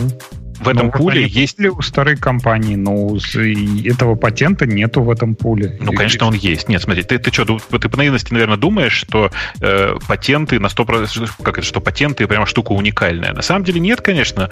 Большая часть патентов, э, ну, дженерик патентов не бывает, точнее, они бывают, но они очень старые и, скорее всего, уже поэкспайрились. А большая часть патентов выглядит как довольно детальное описание какого-либо изобретения. И э, бывает, что есть э, патенты, которые отличаются буквально буквально, ну там в случае с окошками, буквально описанием формы, разной формы окон. Понимаешь, да? В смысле, есть, есть патент с прямоугольными круглыми, а есть, э, прямыми прямоугольными окнами, а есть патент с квадратными. Это два разных патента. Ты всегда можешь в своем патентном пуле найти, чем защищаться. Ну так, если очень сильно упрощать э, текущую ситуацию. То есть, да, патентный тролль может продолжать настаивать, что это его, его право. Ты ему говоришь, что у тебя есть патент, в общем, сильно похожий на то, что у тебя сейчас есть. И этого, оказывается, достаточно для того, чтобы защититься в суде, так или иначе. Ну, хорошее дело, что там, что там скрывать? Молодцы. Оно хорошее, но по-честному, если я прямо уверен, что это произошло исключительно по той причине, что вот самый главный патент из этого пула, патент на FAT, перестал быть сколько бы то ни было значимым. Люди перестали передавать друг другу файлы через файловую систему, то есть флешками. А фотики всякие, был же большой источник дохода. Тоже закончились. Да, в фотиках все по-прежнему, в фотиках все по-прежнему осталось, но при этом, э, ну, фотик уже, сейчас, как правильно сказать-то, э, в фотике во-первых, используется не FAT, который был передан, не FAT32. В фотиках больше, в большем большинстве своей используется VFAT. Это другая файловая система, на которой тоже есть патент у Microsoft, но он не входит в пул переданных патентов. Окей. Благоразумно не внесли. Следующая тема какая у нас? Э, следующий у нас про тайм-аут Timeouts and Cancellation for Humans, но это явно гиковская тема. Ну и во всяком случае она точно Там такая большая. Не... статья, да. Да-да-да, она большая, и мы ее точно сейчас не обсудим. А... тем не менее, вы почитайте, там довольно интересное мнение на тему того, как им кажется, должно быть все правильно устроено, да. А, ну и про табафа это зло, вот тоже не знаю. Она тоже такая выглядит. У нас она даже в темах была, мы ее как-нибудь обсудим в гиковский выпуск. Возможно, вместе с тайм-аутом. Сейчас я и тайм-ауты добавлю. Потому что я их да, читал, любопытная была темка. Обе темы довольно забавные. Э, про то, что им э, Mongo, в смысле, Mongo HQ купили MLab, ты же знаешь, да? Да, да, слыхал. И в Atlas теперь всех загоняют уже, железной рукой. Да, и там есть такой обман. Дело в том, что MLab вообще была существенно... Не существенно, нет, она была просто немножко дешевле, чем то, что сейчас предлагает э, MongoDB Inc. Э, и э, я уверен, что все закончится на самом деле тем, что сейчас не загонят всех в Atlas, и еще, еще поднимут цены. В общем, учитесь снова, учитесь заново, как в 2013-2014 году настраивать кластера от MongoDB руками. Я думаю, что сейчас пока, к сожалению, самое эффективное. Или Яндекс Клаудом пользуйтесь, если вам дадут туда вход. Мне не дали, например. Пообещали Это дать, сказали, а рассмотрим. Ты целевая аудитория. Как? Как я? Не-не, да ты кто такой вообще? Ты, я, я, я звезда. Это наша корова. Ну, в смысле, это наша... А, а тебе эти не написали? А, кстати, почему не целевая аудитория? Может, он потом хочет какой-то сервис в Россию запустить, и ему да нужны именно в России сейчас. машинки? Да, нет, нет, Прям конечно, вообще целевая, целевая. Бобук, а в прошлый раз мы с тобой обсуждали, что мы оба опликнулись на Cloudflare. Тебе они не написали ответ? Мне они такой нет. ответ написали, что просто ум за разум заходит. Мне пока не написали. Что а, написали а, тебе? Они говорят, прямо у меня переписка с чуваком была. Чувак говорит, да ладно, сейчас сделаю. Только одно условие. Твоя программа уже должна быть в Cloudflare. Я такой, что? Говорят, ну как, мы не можем ничего сделать, если твой домен не нами управляется, и если значит, твоя, твоя программа не у нас бежит. Прямо суровые у них такие ограничения. То есть, это вы про уже... воркеров, что ли? Это мы про воркеров, да. Воркер KV. Ага. Вот так вот. Так что, если вы, как я, не из Cloudflare пришли, и не понимаете, чего они от вас хотят, то обходите его большой, широкой дорогой. Какая-то невероятно сложная конструкция. Да, ну, ты, есть... ты, ты должен быть их клиентом для того, чтобы они тебе дали попробовать новый, не связанный ни с чем сервис. Да. Ну, окей, Не, ну понятно. Ну, почему что? новый не связанный ни с чем, если это дело про API? Не, это дело про, про новое, не связанное с чем фаз, которых у них никогда раньше не было, теперь появился. В прошлый раз мы это обсуждали. И это вообще вот совсем новая штука. Да-да-да, но он все равно привязан к Cloudflare аккаунт. Ну, ради бога. Да, если, бы они меня, если, бы они, если бы они меня спросили, для какого аккаунта открыть, я бы сказал, хорошо. Вот я сейчас открыл аккаунт для него. Они же не это говорят. Они говорят, чувак, ты тут указал, когда к нам записывался, а там же они спрашивают, а для чего вы планируете использовать? Ну, я написал там remark 42.com. Они говорят, о, а он, он не у нас, не дадим. Здрасте. Я теперь пытаюсь их убедить, чтобы они мне открыли для test.remark42.com. Ну, так заведи его туда, и все, там же бесплатный есть план. Ну да, но они меня типа уже готовы опровить, но на, на другой домен. Тут яйца и курица проблема. Если бы я знал, что надо завести до этого, я бы завел до этого. И дал бы именно тот заведенный. Но я так понял, что они спросили про какую программу вы планируете. Но как же я могу переносить программу, когда я не знаю, как, как она будет работать? Короче, ну действительно странное решение. О чем мы? Странное, странное. А, так, это обсудили, это обсудили. А, звуки допроса и убийства журналиста тролля тополя. Ну, короче, это классическая сегодняшняя история. тема да. совершенно непонятная на самом деле, потому что э, чувак типа оставил iPhone, ушел с э, Apple Watch, и каким-то образом Apple Watch что-то загрузили или как-то синхронизировали с iPhone. То есть э, там что, Wi-Fi был, причем тот же самый, который был в этот момент на айфоне. Э, там еще все усложняется тем, что так все это происходит в Стамбуле. На телефоне же есть симка Чем? своя. То есть почему они не могут... В смысле, в смысле на в часах Watch? есть симка? Нет, да. в Турции не работают э, часы с Apple Watch, в Турции не работает eSIM. Все это происходило в Турции. Okay. Нет, там пишут, я где-то читал, что это просто э, такая байка, чтобы не разглашать, что везде там жучки у них в посольстве, а ну давайте придумаем, пусть Apple Watch. Это и... Ну, а, то есть ну, в консульстве были жучки, это, это реальная запись, только они думали, как ее обнародовать? Ну да. Ну, а. И типа по поводу того, что они начали его там мутузить, потом начали рубить э, этими топорами, да, а при этом Apple Watch все продолжал записывать, и они, ну, не обратили внимания на них, когда его типа мутузили. Ну, как-то странно это все. Ну, а вы думаете, так все просто с Apple Watch? Меня из-за них отвели вчера в комнатку отдельную и проверили – я, тут, когда заходишь, оказывается, федеральное здание, но то, что туда нельзя с оружием ходить, я и до этого знал. Но, оказывается, с часами нельзя ходить. Я через но все их прошел, знаешь, как прошел металлоискатели, а забыл часы снять. Apple Watch, вот тот самый первого поколения. Там так прямо напряглись. А, нет, так просто они так удивились, что у тебя до сих пор первое поколение. Ну, возможно. Да, да, сняли, попросили посмотреть. Кстати, да, интересно, почему этому журналисту в консульство решили. То есть я, мне кажется, что в федеральных зданиях действительно тебя просят снять с себя все устройства. Ну нет, ну конечно нет. В смысле, э, только в американском консульстве меня заставляли сдавать телефон. Ну, да. Во всех остальных консульствах Причем все совершенно в некоторых, э, в некоторых из них даже тебя заставляют, тебя заставляют не сдавать заставляет зайти без телефона, при этом сдать его некуда. Да, и наушники тоже куда-то надо деть. Я, да, помню все это. Ужас. Почему фотоси- фотосъемка запрещена в федеральных зданиях? Вы можете мне объяснить? Что, что это за... Они чего боятся? Что ты потом эти фотки опубликуешь, и им будет стыдно. Ну, возможно. Да. Там, конечно, был стыдный факт. Был мужик в костюме Adidas и, и в галстуке. Ну, ты видишь, еще бы. Уже была причина. Не бойся, разведчик из ГРУ был, да?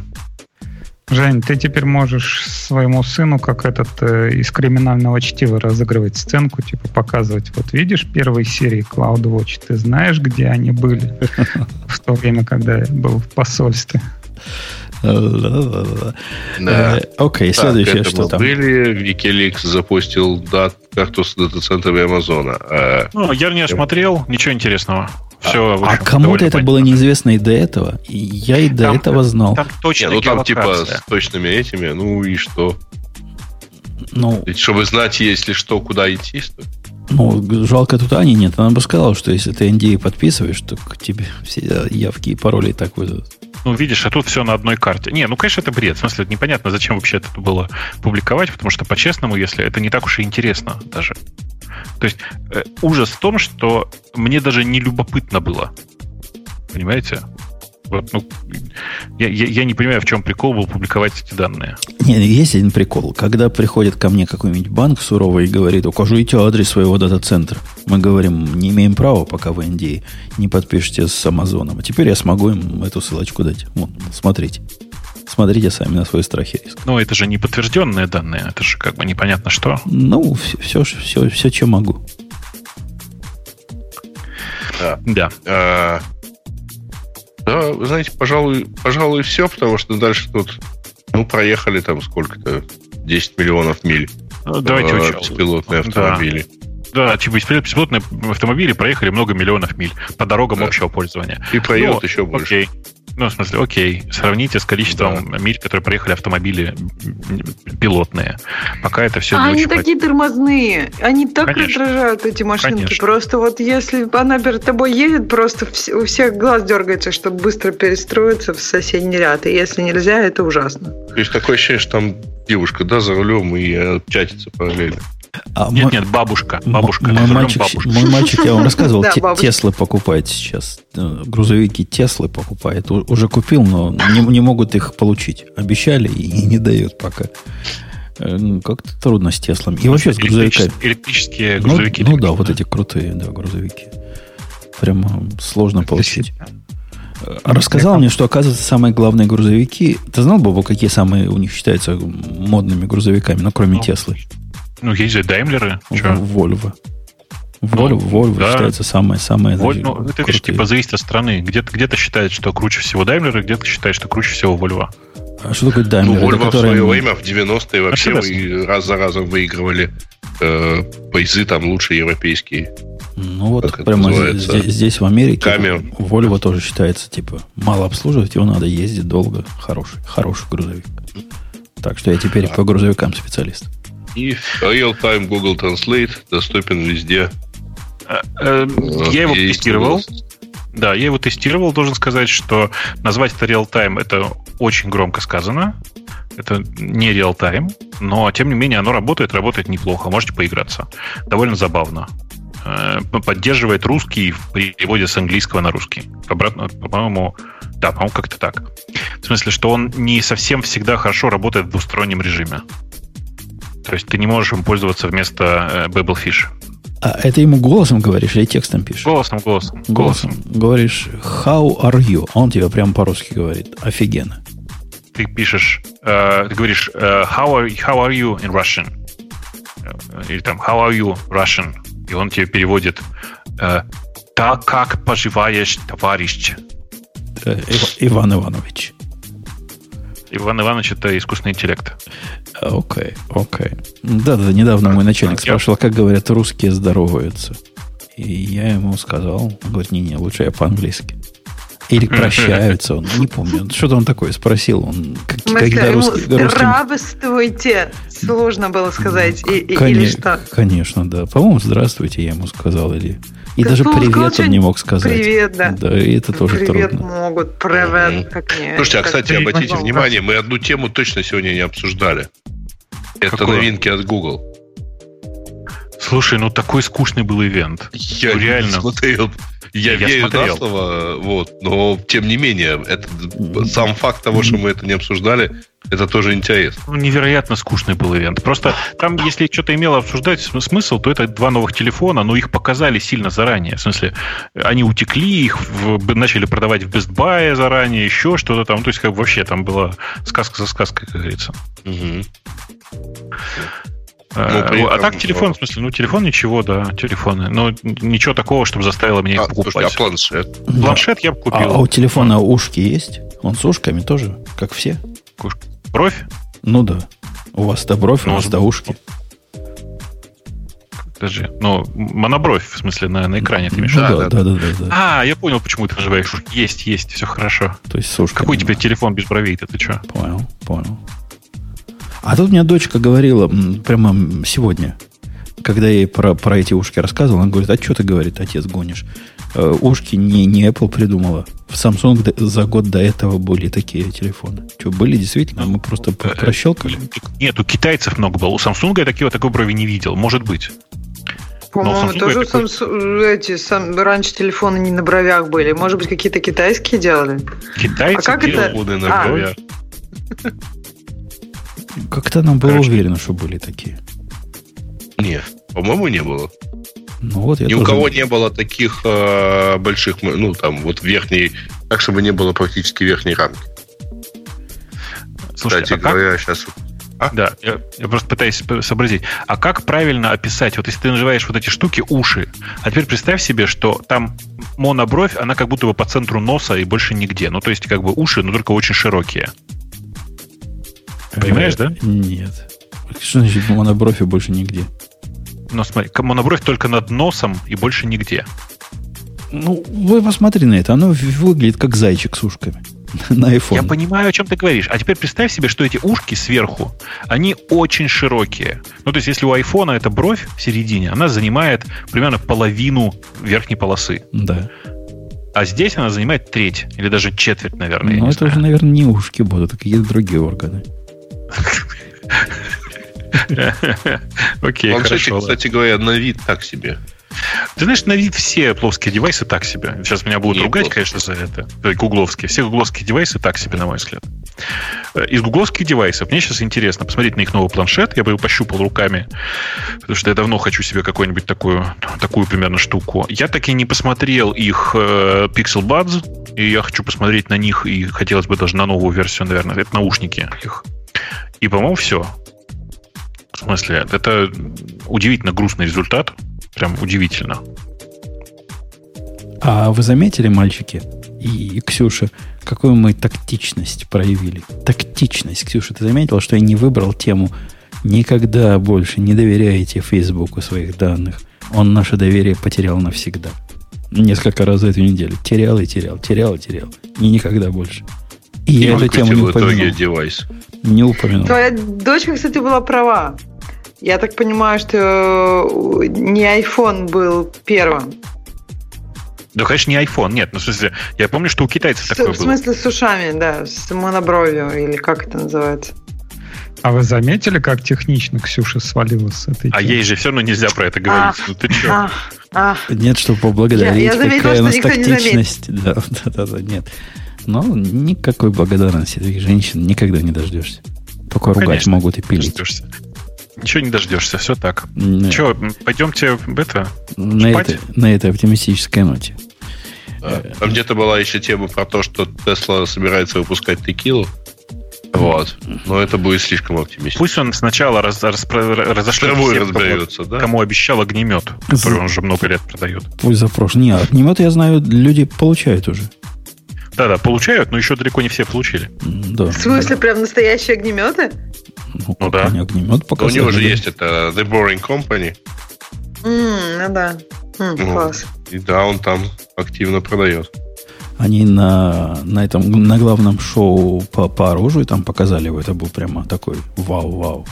Ты ходил в главное шоу по оружию? Не, оно, по-моему, в Техасе проходило. В, в Вот я так 18 хотел году. сказать, оно наверняка должно быть в Техасе.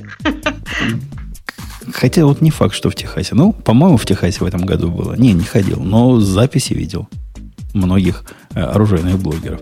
Ну что, на этой оптимистической ноте мы будем сегодняшние разговорчики завершать. Э, И наш Digital Ocean скажет, а мы с вами до следующей недели. Пока будет все еще не гиковский выпуск. Пока. Пока. Это шоу создано при поддержке Digital Ocean. Digital Ocean – провайдер доступного облачного хостинга. Всего за 55 секунд и 5 долларов в месяц вы можете создать свой облачный сервер в одном из дата-центров, расположенных в Нью-Йорке, Сан-Франциско, Амстердаме и Сингапуре, и управлять им с помощью простой, интуитивно понятной панели управления или воспользоваться воспользоваться мощным API. Начните прямо сейчас. Введите промокод RadioDefist при регистрации и получите 10 долларов бонуса на аккаунт.